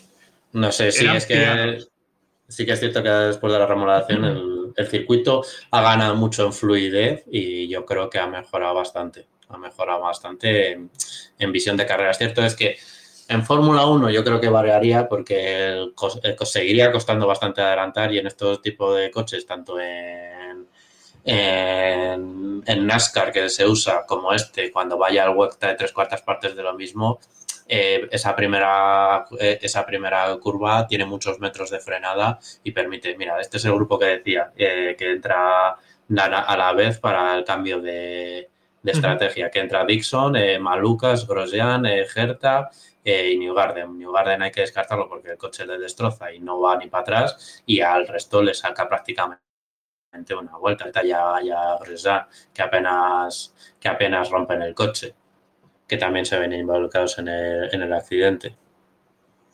una pregunta, Isma. Este, eh, este Red Rock. Creo que también era una pregunta, Isma. Eh, de cara, eh, siempre estamos hablando de, de, pilotos, de la, clasificación de pilotos. En cuanto a tema de, de puntos BS Honda, BS Chevrolet, ¿qué diferencia está viendo este año? Pues no lo sé. Buena pregunta, porque son de esas cosas que no suelo mirar habitualmente. Porque Chevrolet con Will Power ha tenido sus victorias y ahí está, ¿sabes? Y, no, sí que es cierto de que tienes ahí y también y tienes a New en tercero del campeonato y tienes a los a los McLaren, que volvemos a lo mismo. McLaren no está haciendo mala temporada, lo que pasa es que no termina de rematar. están, están siempre los, los tres pilotos, siempre les ves entre, dentro del top 10. Luego después, porque sea, suceden cosas en, carrera y desaparece alguno de ellos o demás. Pero están los tres en el top 3. Uy, en el top 3, en el top 10 habitualmente. Sí, y luego, y luego después sí, por ejemplo, aquí el resurgimiento de, de RLL en Rajar Leteman Lanigan, que, que eso, que, tuvo los problemas de ovales. Después, lo que decíamos de fichar a un, a un ingeniero de Fórmula 1, tenían un ingeniero de Fórmula 1 que sabía funcionar en este tipo de circuitos, pero en ovales fue un desastre y en, y Indianápolis fue un desastre en la Indy 500 y aquí, fíjate, se podían fácilmente haber llevado el 1-2 pero apareció Dixon y su magia de con Ganassi y se lo llevó todo. Luego también, eh, una cosa que... Con una, con una mala parada de Lungar, lo que decía, de justo en el momento en que necesitabas que la, la manguera fuera lo más rápido posible, eh, pues en la última parada que tenían que echar más gasolina, les falló y el enganche y, tardaron más y perdió la posición. Uh, con Gerta, ahora no me acuerdo exactamente, no, con Gerta no, ahora no me acuerdo con qué piloto, perdió la posición lugar y perdió el podio, que podía haber sido un doble podio. Eh, con Owar, creo que fue con Owar. Eh, Isma, eh, después de tantos años que me conoces y tal, ya sabes que soy muy amante de, fijarme en los detalles y, no de acordarme de, cosas más importantes. O sea, sabes que soy un desastre mental, ¿no? En ese sentido, ¿no? Pero fíjate que en cuanto al tema de que hemos hablado de McLaren, ¿no? El entrar en esa dinámica que aunque haces buenos resultados, no se llegan a completar, digámoslo así, ¿no? Que llegas a... Eh, tienes un objetivo, ¿no? Que es el 100%, pues siempre te quedas al 80, siempre al 80, 80, 80. Que un día igual llegas al 90, pero que siempre te quedas ahí, ¿no? Como en ese estancado. Y luego también, en cuanto al tema de la presencia eh, en pista de los pilotos, ¿no? Esa, esa, ese aura, ¿no? Que aporta, eh, en este caso, eh, Dixon, eh, eh, el propio Will Power, etcétera, hay pilotos que tienen ese aura en cuanto llegas a ellos, ¿no? o a la hora de combatir. Y yo creo que los pilotos de McLaren, sin quitar ningún tipo de, nivel ni hablar mal de su rendimiento, porque no es hablar mal de ellos, creo que a la hora de muchas veces, y durante esta temporada se ha visto, esa presencia, ¿no? Y eso que es un campeonato bastante agresivo a la hora de adelantar, que da igual quien tengas delante, que se te van a tirar, eh, al final son esos detalles que aportan al final de un campeonato, ¿no? El, eh, tío, que soy Scott ¿sabes? Que no vayas de flipado, que, que, soy Scott ¿me entiendes por dónde voy, no? Que la Fórmula 1 también lo vemos. O sea, que, es raro porque sí, igual posiblemente en Europa cierto no sean tan conocidos, pero hay que recordar que Rossi es ganador de una Indy 500 y ser ganador de una Indy 500 en, Estados Unidos es muy importante. Y Pato War viene de hacer toda la escalera de, de, indicar y también de tener una obra bastante importante. Y luego después Rosenbis, pues bueno, de, venir de la, de la órbita de Fórmula 1 y no terminar de cuajar, pero siempre estar ahí, haber estado en ganas y haber estado bien, y, pero luego después venirse abajo. Eso sí que es cierto que igual Rosenbis es la pata que coge un poco más, pero, pero yo creo que sigue funcionando. Yo no sé, ¿eh? yo no es, ya te digo, ¿eh? no, no es por hablar mal de su rendimiento, o sea que sí, sí, sí, no, sí, sino esa presencia, esa presencia, ¿no? Que por ejemplo a la hora de decidir o a la hora de, porque Palou, Palou, fíjate, tiene esa sonrisa, pero tiene a la vez e, esa, esa, esa, mm, esa mirada de, de, killer, ¿sabes? Que eso no se compra, eso viene de serie. y, y yo creo que Pato aunque es muy buen carrerista, ¿no? Como suelen decirlo nuestros amigos del continente americano, eh, yo creo que le falta esa, mordiente, ¿no? Y Rossi yo creo que su paso por Fórmula 1 y cierto hype que tuvo eh, no lo han venido nada bien. Sí, yo creo que, creo, que Rossi... Es personal, ¿eh? Creo. No, sí, Rossi yo creo que es buen piloto, lo que pasa que como que no es un superclase lo que dices tú no es lo, que dices, un palo de más. Eh, Pato, lo que pasa que tuvo ese, ese ida con Red Bull que no le vino nada bien y, y volvió, pero que bueno, sí que está ahí, sí que no sé, sí, sí que está. Yo, yo, creo que aquí es más de McLaren más que de los pilotos. Y luego después Rossi, lo que decía, sí que pienso que es buen piloto y Rosenbis sí que es muy buen piloto, pero, pero como que no, no ha terminado de... Sí que parecía que al principio sí que lo iba a hacer muy bien, pero como que se ha diluido mucho con todos los problemas que tuvo, de, con Ganassi, con McLaren, eh, todos los jaleos, los accidentes y demás, como que se, se le ha ido un poco esa velocidad que tenía natural cuando llegó. Fíjate que Félix Rosenbis, siendo de más o menos la quinta de Juncadella y toda esta, esta jerga de pilotos, por denominarlo de alguna manera, o esta generación, eh, es un tío que yo creo que en resistencia, no sé, tengo esa cosa, ¿no? Que es que Félix Rosenbis es muy buen piloto. Yo le, tengo, le he tenido siempre en alta estima, a pesar de, ciertas cosas, ¿no?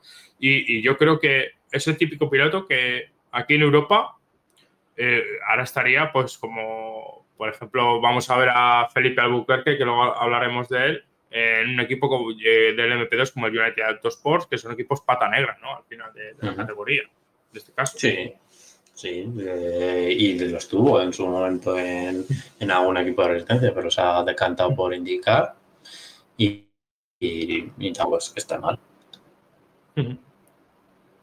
Bueno, pues eh, aquí las imágenes que estamos viendo ya bien entrada la, carrera, pues mm, la verdad es que... Eh, Estuvo entretenida, es lo que decimos siempre de, la variedad estratégica de, y luego también eso de conseguir tus huecos, lo que decía de Dixon, de estar ahí arriba marcando tu ritmo y luego después buscar en la parada que luego cae entre, se ven las imágenes, entre Kirwood y demás, que hay un hueco de 6 segundos y le permite mantener su ritmo. Eh, ese es el juego bien bonito de, de, medio resistencia, medio, medio carrera al sprint. Y que los neumáticos lo permiten, eh, los coches lo permiten, porque estaba recordando ahora lo que decías antes de Pablo, que parecía que estaba a la defensiva, es que tiene dos toques, tiene el de la primera vuelta y tiene luego después intentando adelantar a Ferrucci, que también se lo podía haber llevado puestísimo, porque yo creo que no le le cierra, se sube por el piano, que es uno de estos pianos metálicos altos, y, y, eso, bota, le golpea, que casi trompea. Yo creo que el coche le acaba de tocar y dice, me voy a quedar donde estoy, no me la voy a jugar, que, no estoy mal donde estoy. Mm. Ahora estamos viendo en imágenes ¿no? en Twitch, para, la gente del podcast, eh, el ataque ¿no? y, adelantamiento de, de Cristian Lungar a, a, a Rossi.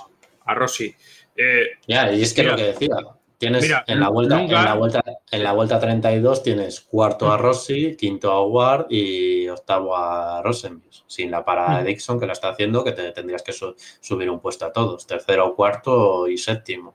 O sea, es lo que digo, McLaren está funcionando, pero lo que, lo que decías antes, como que le termina de faltar lo que le faltaba a Palo al principio, es romper esa racha de victorias y, que el equipo se complete, se, motive más y continuar. Que por cierto también vi muchos pilotos que tenían, ahora que le vi a Dixon, el, el poner muchísima más ala, sobre todo después de la primera, eh, en la primera parada, por, por eso, por falta de carga.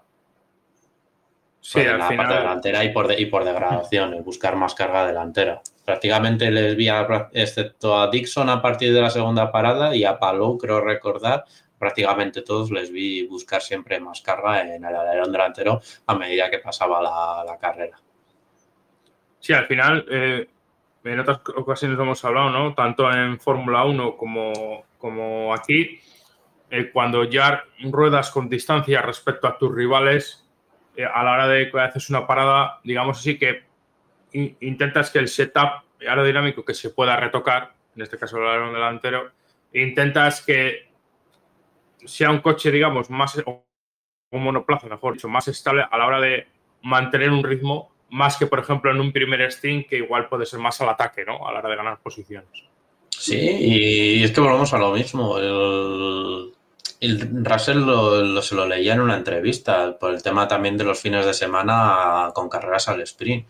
Eh, no es lógico que desde unos primeros libres no puedas tocar el coche. Estás todo el fin de semana que si no has entendido en los primeros libres el coche, pues tienes que convivir con él. Joder, vas teniendo carreras, déjales que vayan tocando el coche y tienes esa variedad, esa posibilidad de que vale, igual en la sprint no me ha funcionado, pero llego a la clasificación, o eso, no me ha funcionado en la primera clasificación, pero he entendido lo que ha sucedido y en la segunda clasificación le consigo hacer funcionar más y en vez de ser octavo, puedo ser, eh, octavo, décimo octavo, soy octavo y tienes esa variación. Y luego después en la carrera, pues igual no he entendido los neumáticos, pero en la segunda carrera sí que los he entendido y funcionas mejor.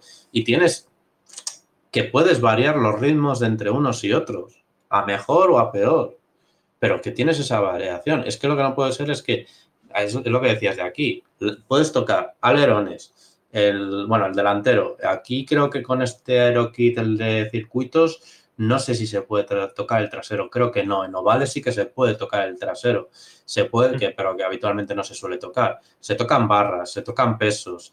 Eh, tienes esas opciones de, variación eh, que te permiten variar durante, durante incluso la misma carrera.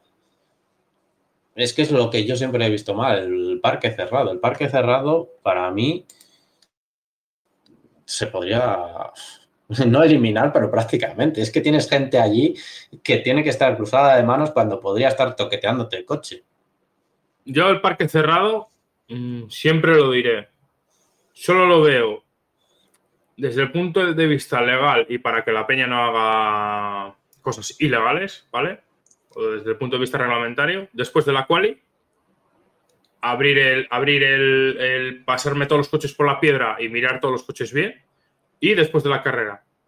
Luego lo demás, toca el coche lo que quieras, haz absolutamente lo que quieras, libertad absoluta. Pero es que luego, si vamos a una, competición, en este caso, con más alta el tema de Russell ¿no? y la Fórmula 1, y en este caso en comparación con la Indy, al final eh, se está limitando tanto el tema de entrenamientos y tal, que al final estás eh, perjudicando a pilotos que en el tema pilotos de, equipos.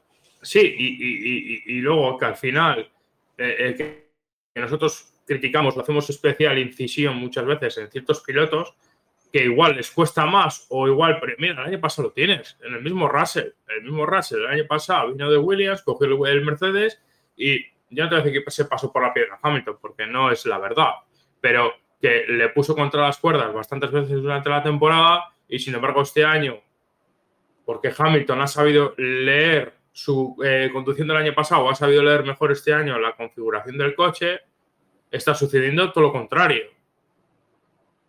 Mm, completamente. Y lo que y lo que, lo que decías de Russell, posiblemente Russell el año pasado, si Hamilton hubiera tenido la posibilidad de igual hacer dos o tres test con el Mercedes, le hubiera cogido el aire antes y igual le hubiera ganado, o al revés.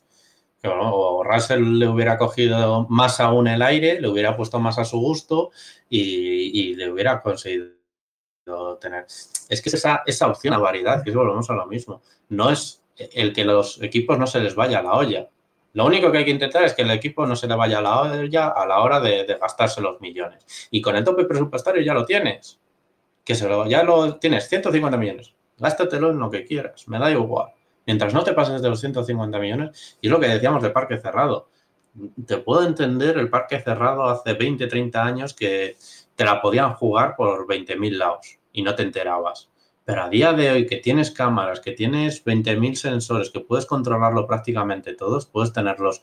Es que incluso puedes hacer sistema rally. Tienes estas dos horas para modificar el coche entre estas, entre, estas dos horas. Y te vamos a estar vigilando. Y me tienes que pasar lo que vas a tocar y lo que no. Y nosotros vamos a estar vigilándote y lo tocas, lo modificas, cierras el coche y lo vuelves a sellar y a seguir. Es que hay 20.000 formas, es que no, se puede ser tan cuadriculado. Y cuando ha habido conatos de haber, de haber pasado cosas como, como contó nuestro amigo Sergio en vía interna, que ya lo hará, ya lo hará público, ¿no? Pero bueno, dejamos ahí un poco el, retargo, ¿no? Eh, equipos como Ferrari que en, en Spa eh, eh, por, lo visto podrían haber tocado algo del motor o quisieron haber tocado algo y los comisarios quedó ahí la cosa. O Red Bull con una supuesta llave Allen hace unos años en Abu Dhabi, en algún circuito más que les pillaron. Y también Mercedes con cierto tipo de elemento parecido a un USB en las tomas, eh, que vete a saber, igual una modificación. O las, bolsas de, o las bolsas de hielo de, Ferrari encima de la cámara. Por eso te digo que al final, eh, a ver, siempre va a haber ese, ese esa eh, picaresca, mejor dicho, picaresca, que siempre me voy a la otra palabra. Te tengo martirizado. Sí, sí, sí. Eh, cada, cada, domingo tengo dos horas de clase con, con Isma más el, la contraportada que no la veis. bueno, pues, eh, ¿quieres decir algo más? Porque ya nos vamos, de hora y quedan unas noticias de, otras categorías. Carrero, carrerón de Dixon, ¿qué, más decir? que carrerón de Dixon y la estrategia que la clavaron. Vean así siempre y con teniendo con unos pilotazos como Palo y, y, Dixon, da gusto.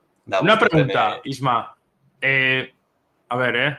es una pregunta que no me vas a saber responder, pero mm, tú que eres más longevo viendo la Indy que yo, eh, Scott Dixon, el contrato que tiene ahora o que se maneja de millones, exactamente más o menos se sabe cuál es. Me suena que sí, pero ahora no me no te, no te sé decir la cantidad. Pero es de varios, quiero decirte, es será menor, me imagino, que el que se ha hablado de Alex Palou, pero no por ello eh, mucho menos, ¿no? Creo que es de los más altos de indicar. si no es el más alto.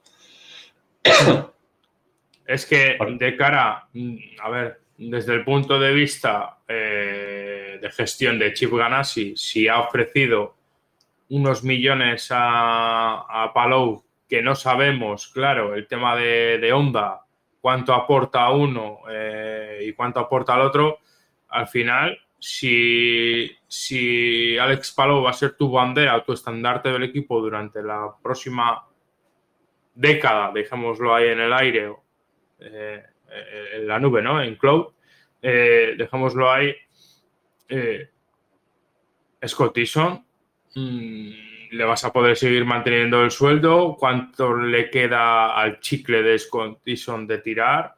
Eh, puede recibir una oferta de un equipo como McLaren y llevarse todo el conocimiento hacia McLaren. Eh, bueno, la, oferta de McLaren ya la tuvo en su momento y la rechazó, que debía de ser también desorbitante. bueno, pero, la de McLaren sí que puede volver, puede volver, puede volver. Sí, sí, sí. Pero que, el tema de, lo que dices de los contratos, pues, a ver, yo entiendo lo que decías tú antes de, contratos con pilotos al alza o con un piloto con... ¿Y Penske, que sería posible? O sea, no sé, igual antes se iban a matar, no lo sé, no, no tengo ni idea. que ahora mismo diría que no, porque incluso creo que querían reducir un coche, incluso. Eh, que como tal están contentos con quien están y en Andretti también el de eh, Di Francesco. La idea es, quitarle ese coche. El de Grosjean.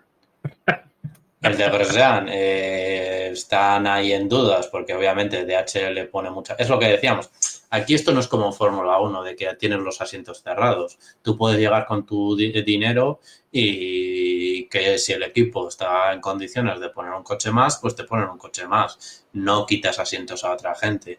Esto ya ahí es el, pues eso. Dixon, yo creo que a día de hoy ya, está bien donde está y, y por ejemplo, en Ganas y han entendido lo, todo lo que ha sucedido y es, normal al final que, que Palo pida más dinero porque es campeón, es un campeón de la IndyCar eh, que está en camino de ser bicampeón. O sea, mm. es lógico que al final te pida más pasta y, te pida unas condiciones más duras, porque lo que decías, tienes a un Dixon que se está a punto de marchar y como se te pasa. Es lo que decíamos antes de, de Alpine, es esa gestión de tengo la necesidad de que se quede palo y para que tengo que demostrar de que no lo necesito, pero lo necesito. Es, esa complicación. mi, pregunta va, a ver, ¿eh? mi pregunta va enlazada con lo que estás diciendo y con lo que he comentado, pero tiene doble sentido. ¿Cuál es el doble sentido? Si yo puedo mm. mantener, imagínate. Ah, sí, mantener, mantener a, a ver, igual ahora con la marcha a Dixon, porque sé que a lo largo de la temporada, véase un Fernando Alonso dentro de un año o dos, que igual pega el bajón eh, eh, físico o mental y sabes que no te va a hacer podios, pero sabes que te va a traer los puntos a casa. Y si es una manera de mantener a un piloto bueno en condiciones a un precio bajo. ¿Vale? Esa era el doble. Sí, sí, te entiendo, pero que aquí posible. Esto que en la Fórmula 1, los presupuestos también, igual el equipo pues paga, tiene el presupuesto de los dos coches. Aquí es más el, apoyo de, ciertas marcas a ciertos coches. Fíjate en el de Dixon, lo poco que cambia durante el año de colores. Es que hmm. la marca que le patrocina eh, paga por Dixon. Si no está Dixon, no quieren. Y Entity Data, obviamente, les ha hecho mucho daño la marcha McLaren. que era el rumor de que se marchó a cambio de pagar el asiento de, de Palou. Es, es ese sentido, que al final también tienes que valorar en un coche los patrocinadores que tienes, lo que decías tú ahora mismo de, de Palou. Vale, sí, voy a pagarle, yo qué sé, 5 millones más a Palou de lo que le estoy pagando ahora, eh, o 4 millones. lo que decías antes, de, por ejemplo, de, ponerse el, traje y el también buscar patrocinadores. Aquí es muy importante el bajarte y, por ejemplo, ganas si, o por ejemplo, lo que decíamos, pues Honda va a poner su parte. Igual dos carreras va a tener una decoración especial que va a poner Honda. Pero eso, le vas a Legion o yo qué sé, a Carvana o alguna empresa que ya le está patrocinando. Una, pregunta, eh, eh, Legion, American Legion como tal, que es un, nombre, ¿no? Una empresa muy de nicho americano. Eh, mm, si tú a priori lo ves con Alex, lo asocias con Alex Palou y es como eh, una churra y una merina, o sea, no tiene nada que ver. Sí, pero si, si, por ejemplo Legion quiere que su imagen de marca sea Palo, pues dice, oye, pues sí, quiero seguir apostando por él. ¿Cuánto quieres? ¿Un millón más? Pues vale, mira, toma, como estos, este millón más y tienes el millón más y eres imagen de la marca de Legion. Que sí, para nosotros igual no es tan visible, pero para, para allí, para ellos, que la visibilidad que les esté, eso al final es el cálculo de cada empresa, la visibilidad que les esté dando. Si les sale rentable y dice, pues vale, pues voy a poner un millón más porque voy a estar patrocinando un coche que es doble campeón de indicar, tiene opciones en la Indy 500 que el día que si la gana eh, voy a estar o ha hecho la pole, es que volvemos a lo mismo. Al final hay que poner en contexto, cuando tú vas a buscar dinero para estas cosas, el, mira, yo voy a mantenerme en Ganassi la carta de presentación. Exacto. He ganado cinco carreras, he estado en el top ten tanto tiempo, he hecho la pole de, eh, de, la Indy 500 que he estado una semana con los logotipos por aquí puestos y es lo que te permite luego decir, pues sí, pues igual me el, el, pedir un millón más o dos millones. Es lo que decías antes de, esa gestión económica, que en, estos, en estas categorías igual eh, son más necesarias o cuando, o, cuando estás en equipos pequeños en, un Fórmula 1, cuando tienes que cerrar presupuestos. Es, es, es, parte muy importante. Yo creo que eso, que mm, aquí fíjate que es un país que sí es, proclive ¿no? a, al sueño americano, ¿no? Esa, esa cosa de, de, emprender, ¿no? Apadrinar a mucha gente y tal, incluso apostar capital eh, por, por, por startups, ¿no? Pero aquí, por ejemplo, en Europa o en este caso a pilotos, eh, lo que hemos hablado, ¿no? Al final. Es que al final. Es una cosa que es como lejana y que nadie. Lo, eh, es, aparte que está mal visto, Isma. O sea, es, un, es una, una parte de.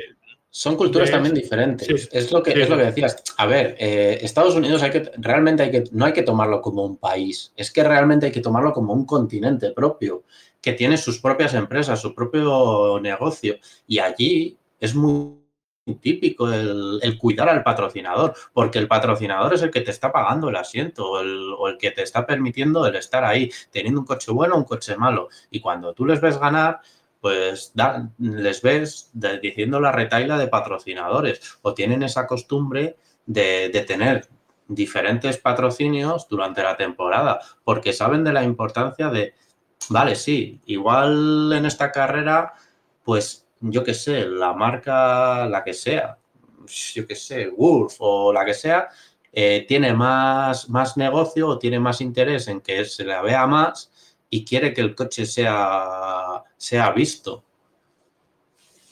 Sí, sí, sí, sí, no hay en ese sentido tienes toda la razón. Es que son, diferentes, son diferentes modelos económicos y diferentes formas de, filosofía de patrocinios y es lo que decíamos. Aquí se, presenta el coche a principio de temporada y hasta hace dos días pues tenías el mismo coche y ya no tenías anuncios de, decoraciones durante la temporada. Aquí, pues por ejemplo en Indianápolis, llamas a, a la prensa como ha hecho Larson, como coincidía NASCAR y IndyCar, pones el indicar de ganas y pones el NASCAR con las decoraciones y ya tienes las portadas de los diarios deportivos eh, diciendo eso, que al, final como vas a hacer algo especial el año que viene, que es hacer la doble duty, que es correr el mismo día eh, la Indy 500 y Charlotte 600, pues vas a tener mucho más en repercusión a la hora de que te van a venir los periodistas de los dos lados a preguntar y a ver cómo es el coche y a, todas las historias, como lo que decíamos con el otro día con el turismo carretera, con indicar. La cantidad, la gente argentina está flipando por la promoción que se está haciendo por parte de Indicar sobre la cuenta de Indicar Muchas gracias al community manager por pasar el, enlace del centollo, que es de, que es de pago. Un saludo. y hacer una promoción brutal de, la, de una categoría que es un nacional, que, volvemos a lo mismo. Le patrocina, eh, le patrocina Ferretería Juan a la mayoría de los coches. Bueno, pero a su nivel, al final es lo mismo la Indy, a su nivel. Ferretería Juan a Exacto, sí, sí, sí. A ver, que yo no, me, yo no menosprecio nunca a los patrulleros, siempre lo he dicho, y yo soy un fiel defensor de esos coches patrocinados con. Pollería Amparo. Exacto. Yo soy fiel defensor de esos coches. Eso es una, son las categorías de verdad. Ver esos, esas decoraciones con esos patrocinados que no conoces y al final acabas buscando para saber quién es.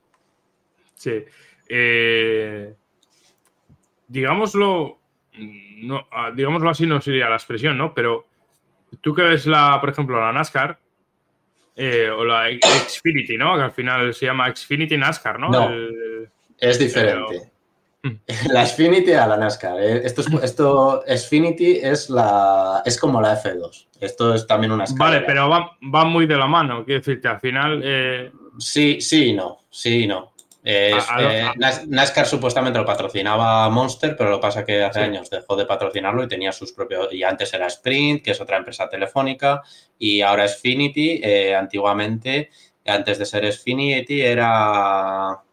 Jo, no me va a salir el nombre de la, empresa que patrocina al, equipo de, de Lenja. Bueno, mientras, mientras te lo piensas, yo a lo que iba era que siempre asocias eh, ciertos, digámoslo así, mm, eh, partners o, sponsor. Eh, a coches. A coches. Yo, sin, sin, yo no veo la NASCAR, o sea, no la veo, pero si veo un coche de la NASCAR, siempre me viene a la cabeza la publicidad de Manems. El, el coche con la publicidad de Manems. O sea, no, veo, no he visto una carrera de NASCAR más allá de highlights y algún cachillo. No, yo no te callo, yo te lo digo a la cara, Isma. Que sí, que sí, que a ver, que no, es necesario ver todas las carreras. O, por ejemplo, eh, tú ves eh, los coches cojos y a la mente te viene Repsol. O sea, es una cosa intrínseca, ¿sabes? Y, en el caso de, por ejemplo, Dales Palo, que nos hemos ido hasta, hasta Marte, hemos vuelto en esta conversación. En cuanto al tema de, de Palou y, la posible aportación también de, sponsors por su parte, mm, ahora mismo no sé qué empresa, mm, independientemente de las americanas, de todo el continente americano, no sé qué empresa podría, eh, patria o europea, podría padrinarle, entre comillas, a él o, obtener cierto rédito económico en cuanto a su participación en la Indy de cara a una empresa, imagínate, Telefónica, pero es que Telefónica en, Estados Unidos es eso, es Yoigo. Eh, a ver, o sea, vamos a ser serios. Eh, sí, sí, sí, que entiendo lo que quieres decir obviamente empresas europeas que la apoyen, él tiene que centrarse en el mercado americano y, de ahí. Y asiático incluso, japonés, incluso diría yo.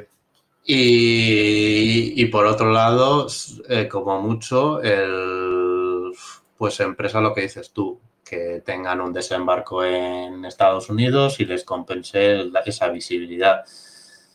¿Qué empresas a, mí se me viene una, pero creo que ahora mismo está replegando velas a la hora de patrocinios deportivos, que es BBVA, que BBVA hace unos años patrocinaba la NBA y sería una buena empresa llamar a su puerta a la hora de que ellos sí que desembarcaron, o Santander, creo recordar que también tiene activos en, en Norteamérica y así empresas mucho más, eh, no sé si alguna constructora, pero al final son de esas empresas que es muy raro verlas en patrocinios deportivos. Sí que yo soy de, vuelvo a repetir, de, ir a preguntar a, esas también, hasta los de Durex, que tampoco ha sido lo raro, o los de Viagra en NASCAR, ver patrocinios de esos. Bueno, eh, recordemos eh, la empresa de alargamiento de pene que tenía McLaren en Le Mans. O, sea. o Sensorine, una, un, un dentrífico de, de, GSK. Sí, o sea.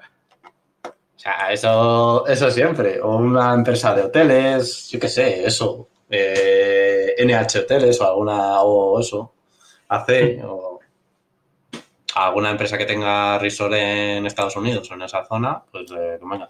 Lo que pasa es eso. ¿Qué visibilidad tiene? Cierto es que también hay que en ese sentido pensar en empresas de que, por ejemplo, tengan visibilidad en Latinoamérica, porque el repunte que tiene Indicar en Latinoamérica es bastante alto. Siempre lo ha tenido, porque es una, una competición que siempre ha tenido bastantes eh, pilotos, eso, que si mexicanos, argentinos, se ha, ido, se ha ido a Brasil a correr, ha pedido pilotos brasileños, siempre ha estado muy ligada a ese continente y también la visibilidad que se tiene en el resto de países de Latinoamérica es bastante importante, incluso eh, en breve con la carrera no oficial que se va a disputar en Argentina, que también es un punto en el que por eso yo creo que también han ido eh, Juncos y, y, Canapino de la mano a, otra vez al turismo carretera eh, para un poco promocionar las bondades de, Argentina y, esa visión de que, y también para las autoridades nacionales a la hora de promocionar el, país y el turismo y todas las historias. Mm, yo lo veo, yo lo veo y, creo que haciendo apología de, del gran yate de Flavio que se hacía antes. Ya decía yo que oía, oía, ruidos por ahí. Pero Mercadona, le, le, queda le queda entrar en Portugal. O sea, estamos pidiendo que entre en Latinoamérica. Ya solo lo que nos faltaban los latinoamericanos, que entre en Mercadona en, Latinoamérica. Bastante spoiler hemos hecho como para que entre en Mercadona, chicos. Bueno, pues. Eh, bueno, ya lo siento. Ya, ya, Mercadona no nos va a poder patrocinar. Las Stenburg me las tendré que seguir pagando. Las Stenburg, no, no, sé que es una cerveza. No has, el referente. corramos un estúpido velo. Vale, luego me lo explicas, luego me lo explicas. Bueno, eh, a lo que voy. Eh, hablamos de otras categorías porque hay noticias. Por cierto, ahora que lo dice Villeneuve en el chat, sí, Viagra. Y también hemos tenido eh, eh, anuncios de, partidos políticos, de Trump en su momento, o de candidaturas, o esas historias. O sea, imaginaros un, coche de Alex Palou con la cara de Feijóo. Make America Great Again, ¿no? Eh, es que tengo, hay una captura, tengo una captura que suelo usar mucho de, las sprint de categorías de ovales de tierra que, que tiene de la época de, eh, hay un vídeo de la época de, de cuando Trump eh, aspiraba a ser presidente de la de May América Great Again. Eh, ¿Tú, quieres, tú quieres llegar a las dos horas, cabronazo. Sí, eso, dando, dando eso publicidad. Sí. bueno, pues noticias de otras categorías. Este fin de semana, eh, como comentamos hace ya bastantes meses, que parece ser que el Ferrari, el nuevo Ferrari GT3, el 296, había, había parido bien, había nacido bien, ¿no? Y, prueba de ello es que este fin de semana, tanto en el GT World Challenge a América, con el equipo Conquest Racing y luego también en el DTM con, con lo diré, joder, lo tenía que apuntar. Ah, con, Emil Frey, joder. Con Emil Frey, eh, Jack, Jack Aitekin, eh, antiguo compañero de equipo de, de Albert Costa, eh, conseguía la victoria en la carrera 1 del, DTM. Eh, la verdad es que es un coche que en manos de buenos equipos está logrando buenos resultados y, la verdad es que mm, de cara a un futuro, a su participación en Le Mans, etcétera, eh, tiene muy buena pinta. Bueno, sí que, sí que Ferrari al final son de esas cosas que no te sé valorar porque depende mucho del Bob y lo que decías tú del preparador. Es que lo de GT América es muy relativo porque no es que sean los mejores equipos del mundo como para tomarlo de referencia. Quizás el DTM un poquitín más y aún así no, porque estamos viendo una temporada en la que por, los diferentes sistemas de Bob que tiene tanto interno la categoría como, como propio GT3. Eh, ¿Cuánto creo que llevan? Creo que llevan, no sé si mm, nueve ganadores en nueve carreras con, los seis primeros en 25 puntos. O sea, que, que, está ganando todo el mundo.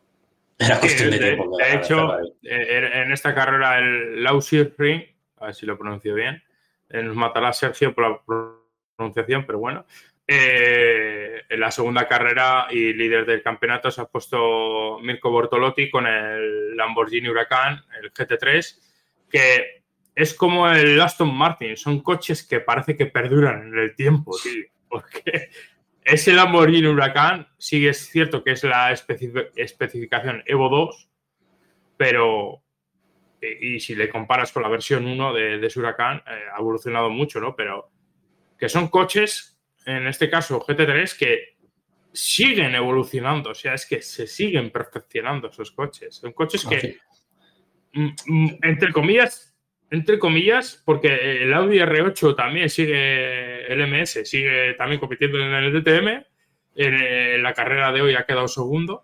Eh, son coches que, entre comillas, son caros, pero a la larga son baratos, muy baratos en su rendimiento. Es que al final es necesario para ellos que, ganen porque es una forma de promoción a la hora luego después de comercializarlo, lo que decíamos antes de ir con una ficha de presentación. Pues soy ganador de Le Mans, soy ganador de no sé qué y mira, el fin de semana pasado gané en el DTM, pues igual sí que me interesa comprarme un Lamborghini o un Ferrari o lo que sea. El Ferrari tiene ya su propio su propio mercado, porque lo he dicho muchas veces aquí, que al final los Gentleman Drive van a, esas marcas, sobre todo a Ferrari, y verás muchos amateur y pro amateur con Ferraris. Es, la amplia mayoría. No sí, sobre todo el continente asiático. Sobre todo el mm. continente asiático, el Ferrari al final vende lo que quiere. Y, en, y, en, y así como en, Estados Unidos, Ferrari vende, pero Porsche también hay una cantidad ingente de GT3. Exacto, sí. Eso sí que es cierto. Y por eso, que al final es una necesidad de los equipos el hacer un buen coche para la hora también de comercializarlo, porque no dejan de, ser productos de venta, lo que decías tú, para luego rentabilizar ese producto. Y bueno, eh, respecto a, otras noticias eh, eh, que, ha habido esta semana, bueno, respecto a Motorland, donde estaremos, pues ha habido varios cambios de alineación. Eh Alessio Rovera, mm, pilotazo, reemplaza a, a Barney que yo tenía ganas de ver a Barney después de, decirle, ¿sabes? Aunque no me entiendas, tío, decirle, eres, eres tío, te iba viendo toda la vida. Estoy aburrido de verte. Estoy aburrido de verte y ver a tu coche, o sea, Tenía ganas de ver a Barricoa, joder, oye, hacerme una foto con él. Eh, ¿Qué quieres que te diga? Y luego, pues, eh, Alburquerque siendo Felipe, no Felipe, Felipe, que es portugués, Alburquerque, eh, como buen hombre de Zach Brown, vuelve a, la United Autosports, que no se ha ido, pero vuelve en este caso para las europeas Le Mans Series, a reemplazar a Piquet Jr.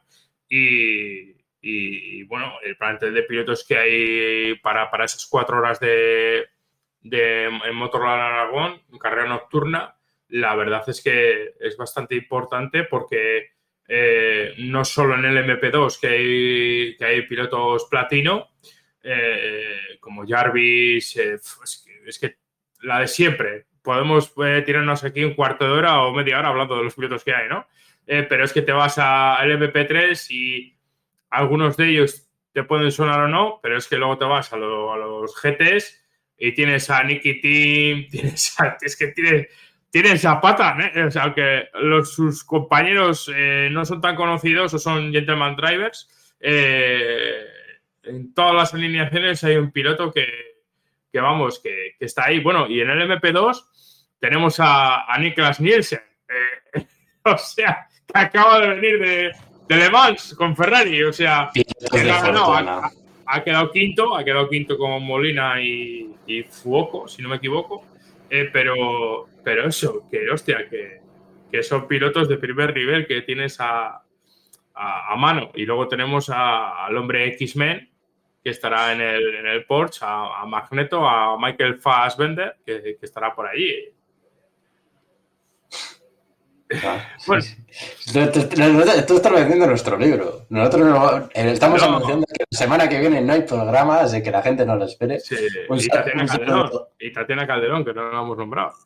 Un saludo a Ana, que tiene la celebración de la inauguración de la casa, que no voy a ir, así que como escuchará el podcast seguramente, aunque sea dentro de, un año. Pero que no he terminado, ¿eh? O sea, no es el podcast que no he terminado. Yo estoy saludando a la gente noticias desde, el otro lado del charco y es que Baton estará con JDC Miller eh, en el Porsche eh, en Petit Le Mans. Baton, que la verdad es que es un tío que debe, debe ser tan buen tío y debe dejar tan buen sabor de boca a todos los sitios que va que, eh, o sea, cae, cae de pie en todos los sitios, tío. Porque fíjate, en Estados Unidos, con, la, con el NASCAR alemán, con, en Japón con el NSX, o sea, ¿dónde ha ido, tío? Ha, entrado con buen pie, la verdad. Mm. Y que no quiere luego marcharse, sí, sí, es cierto. Y luego, eh, los grandes cambios que ha habido, eh, es, los tenía aquí, lo tenía aquí puesto, eh, de cara a 2024 tenemos nuevas alineaciones en, varios equipos, eh, porque hay incorporación de, nuevos prototipos o GTP en este caso.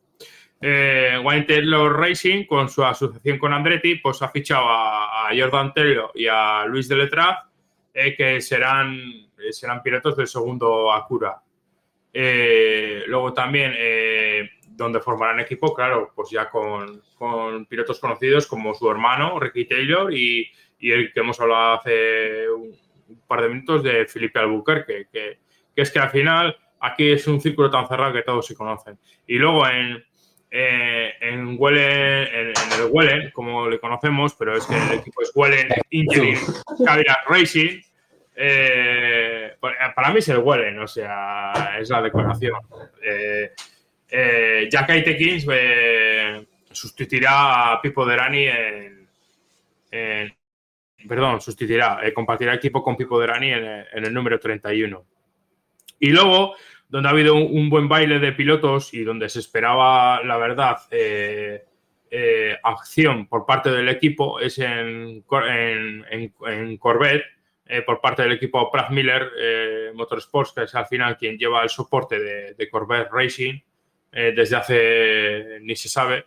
Eh, en el 2024 contará con, dos Corvette eh, Z06 GT3 eh, y el equipo será eh, capitaneado, como no podía ser, por Antonio García, Tommy Milner, desconocido. Alexander Sims y Nick, Nicky Cashwood. Eh, sí, decir eso, que Antonio García, con la marcha de, de Ricky, de, Ricky Taylor, sí, de Jordan Taylor al equipo de Wayne Taylor Racing, se, pues tiene que buscar otro compañero de equipo y han elegido es eso, eh, Michael Sims. Eh, Alexander, Alexander, Alexander, perdón. Sí, es que me has dejado descolocado, digo, Michael, digo, ¿dónde está Michael? Perdón, perdón. no pasa nada no pasa eh, un, piloto que, que, va a estar a tiempo completo en el, en el Wellen, en el Cadillac, eh, que le hemos nombrado es el Aitekin, que la verdad es que soy compañero bastantes años de, de Albert Costa y como veis el trasvase de, pilotos de Europa, de estar con un GT a, ese Alimsa con un pedazo pepino como es el prototipo, el Cadillac, es importante y habla, y habla bien de, que estos pilotos se mantienen al día y no dan por terminado su carrera o afincada su carrera en, un solo campeonato, que es lo que venimos diciendo 3.850.000 veces en, los ismaelitas. Bueno, sí, y, por última noticia, pues eso, eh, eh, hablar que, eh, que, que, Mary no, ha llamado y se ha quedado ahí, que, hay un montón de vacantes. Ya te digo. Y por última noticia, pues que en Le Mans pudimos ver el, el Ford, ¿no? el GTD, que estará el año que viene, en 2024, a las 24 horas de Daytona. Eh, y Ford eh, Performance en este caso, que es quien lleva el apartado, digamos, de motor sport de Ford y de preparaciones, eh, ha dicho que ese mismo coche, claro, con sus modificaciones varias, se podrá comprar o será legal para la calle. O sea que ya habrá encargos de ese coche de los típicos coleccionistas de Mustang, digámoslo así. ¿Quién nos lo iba a decir después de lo vivido recientemente en Le Mans Comfort? Que serían capaces de vender un coche de carretera antes que el coche de carreras. Pues. Pues. es como un chiste malo, ¿sabes? Pero es un chiste. Sí, yo, yo me acordaba el otro día y digo, joder, venimos de la tesitura del Ford GT que, todavía estamos esperando a que lleguen las... ¿Cuántas unidades serán? ¿Mil o dos mil unidades? A ver, yo, yo puedo decir personalmente que Le Mans le he visto. O sea, he visto uno, he visto varios. El, amarillo con franjas negras con la etiqueta, eh, con la matrícula de prensa. Ese lo hemos visto todos. Eh, pero, aunque le pasen muy rápido por los parkings, sigue siendo uno solo. Sí, en la, nota de prensa han dicho que, el Mustang, eh, que, será construido en su planta de, Michigan y, también en Detroit y que eh, costará, costará más o menos unos 300 mil dólares. Que tampoco me parece...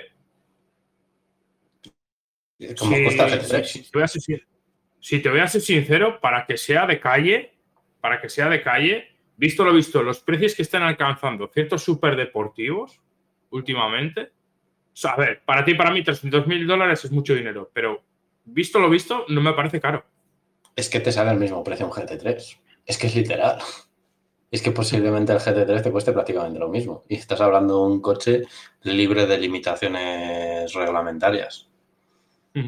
Y luego, eh, también hay que decir que el otro día estuvieron comentando varios de mis compañeros Nermans que, por ejemplo, una temporada de, en cuanto hablamos a tema económico, una temporada de TCR en Estados Unidos está costando más o menos, mm, me parece que eran 260 mil dólares o 250 mil dólares. Pues que salía, que salía muchísimo más barata hacer la, la Mazda. Vamos, la Mazda que era muchísimo más barata, pero ínfimamente más barata. Que al final el TCR es carísimo, yo siempre lo he dicho, de aquí de España. El haber apostado por los TCR, sí, me parece muy bien que haya industria, pero el ejemplo está ahí en la Copa Saxo. 60 coches con de, eso, con un presupuesto que igual de una temporada son 10 veces menos, igual es 25.000 o 30.000 euros. Vale. Eh, pues bueno, hemos llegado a las dos horas de programa pasadas, objetivo cumplido. Y lo jodido es que hemos hablado de todo, hemos tocado todos los palos y, solo hemos hablado una vez de Sainz. Que no, que hemos dicho que no vamos a hablar de Sainz. Si quieres hablamos, mira, eso, que la gente intente buscar eso, el tuit de, la IndyCar, del TC, se, vea si, si queda todavía colgado porque es un vídeo oculto y no sé si lo borrarán cuando termine el, mm. el, que se le pongan y disfruten de la cantidad de público es que es fascinante. Y es una envidia el, ver eso, ver una carrera en Argentina y que el circuito esté lleno, a pesar de las quejas del público de que no se puede acampar en Buenos Aires con un circuito renovado que podría ir ya al TCR fácilmente. Aunque le pasa como el del Pinar, que también es lo que quería hablar. En el Pinar en Uruguay, que está el TCR en la Copa del Mundo, también 10.000 personas. Ojalá en una carrera del TCR aquí en España hubieran, eh, hubiera ido 10.000 personas y, luego están pues, los, remates de los circuitos que en, esos países tienden a ser bastante deficientes a la hora de rematar las obras y, se, y hay veces que se ven ciertas cosas que no molan. Bueno, ahora que dices de circuito, no hemos hablado de la noticia que nos hemos enterado hace, bueno, esta mañana o esta mediodía, ¿no? Lo habían puesto, ¿no? De, no, sí, ayer. Posible circuito, ¿no? En Tenerife, creo que es. Sí. Que bastante de los pobres tienen con el gran incendio que está habiendo eh, allí. Y bueno, se ha anunciado que ya se venía hace años no hablando de que de la posible construcción de circuito, pero cuando yo lo vea, ¿sabes? Porque muchas regiones de España, eh, que es, eh, en este país tenemos eh, países pequeños, ¿no? divididos, ¿no? Estas regiones que tenemos, que son como países que cada uno tiene su proyecto de vida y cada dos por tres en cada, en cada región sale un proyecto de un circuito. Y Cantabria ha sido muy recurrente, sé de lo que hablo. siempre que ha habido elecciones o poselecciones, ha hablado de ello. Y, y en Canarias, en este caso, ha sido uno de ellos, ¿no? Y no sé hasta qué punto será del todo oficial al 100%. Sí, parece bastante oficial. El problema es lo que digo siempre. Si las necesidades de un circuito es que es, depende luego después el proyecto que, que establezcas. Que vamos a lo mismo. Esto es como el circuito de Madrid. Si me estás ofreciendo un circuito en el que piensas que va a venir la Fórmula 1 o me estás vendiendo que va a venir la Fórmula 1, pues te diré que... Pero en Madrid independientemente del circuito urbano de IFEMA y tal, en la Comunidad de Madrid, eh, ¿no es lo de Caravaca o algo así? ¿O el pueblo ese que decían que iba a hacer un circuito? sí, también. Caravaca es, es que no, no, Caravaca no, era, era, otro, era otro sitio. Es hacia el sur, pero ahora no, ahora no recuerdo el nombre, pero sí, que es la misma. Pero que, eh, por ejemplo, ese, ese, mismo me da igual, el pensar pues, eh, que no, no, es que lo vamos a hacer casi categoría 2 o para que puedan venir a hacer test los de Fórmula 1. Eh, a ver, en la Fórmula 1 ahora mismo no está haciendo apenas test. ¿Quién quieres que venga de la Fórmula 1? O sea, ¿qué me estás contando? Y antes de venirse a Tenerife, a un circuito que no conocen, valga el que no quiero decir que, que está ahí perdido la mano de Dios y no quiero decir eso quiero que se entienda de que conociendo Barcelona, que está mucho más cerca, que está mucho más. Desde el nivel, a ver, desde, desde, el, desde el punto de vista logístico es mucho más placentero. Eh, Benito Navarra, Motorland o Barcelona, con el clima que hay, que, que irte hasta Canarias. es una realidad, es una realidad. Eh, y con los problemas de, que tiene de, de, que está ahí también un poco perdido de la mano de Dios. O sea, Mm. que también tiene su tela, el, eh, donde está Motorland. Pero que sí, es, eso. Primero, vale, sí, puedes hacer un proyecto, pero joder, primero piensa en un nacional y ya pensaremos en un internacional. no vamos a empezar por arriba. Primero genera un proyecto que te valga para regionales, para si quieres hacer eso, por ejemplo, algún rally, eh, los rallies que, allí esté el, este, la, lo diré, donde estén los equipos, ahora no me sale el parque de, el parque de asistencia. El parque eh, cerrado. O el parque cerrado, sí. Mm. Eh, todas historias. Y luego después, pues pensar en que te venga un nacional, que ya el que vaya un nacional a, las Canarias ya pasa en otros deportes. Es, un desembolso bastante importante. Eh, y ya luego después piensa si quieres en europeos, en que venga la Europea Alemán Series o, o venga eso, un, mundial, un mundial de TCR o no empecemos por arriba, porque empiezas por arriba, te das el hostia, no te viene la Fórmula 1, a la, a la quiebra, a venderse y ¿qué hacemos ahora ya con el circuito?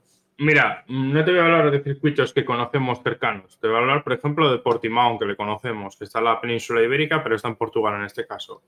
Si no es por el tema de la pandemia, Portimao seguiría ahí estando como un circuito residual totalmente, en, el cual, en el cual se hacía test para gentleman drivers de F1 o que compraban un yo pilotos de F2 eh, barra GP2 en su momento para hacer test con ciertos equipos de motos eh, eh, que igual lo cerraba Top Gear para hacer un evento de, con super deportivos o, o que Audi igual se le iluminaba la bombilla y, hostia, vamos a ir aquí a Portimao, por si acaso, a hacer un, un test.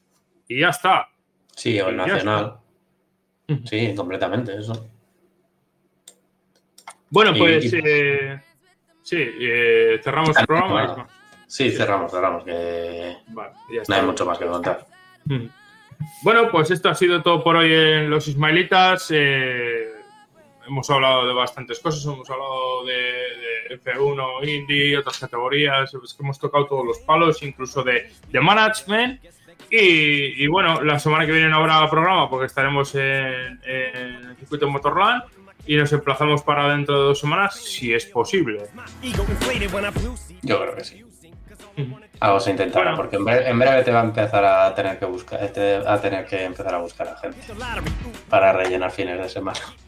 Bueno, déjame que me adapte a mi nueva vida, a ver, con el nuevo ordenador, y Te- cómo te va dejo. todo. Te dejo plazo máximo hasta, el- hasta el 8 de septiembre, no te digo más. Estaré de vacaciones, y en esas fechas me voy de vacaciones, o sea que- Pues, ala. Vete, descan- descansa bien esas vacaciones. Vale, chigonetti. Pues bueno, cerramos programa y esto ha sido por hoy, Los Ismalitas. Adiós. A pasar buena semana. Eso, dos horitas que sean leves.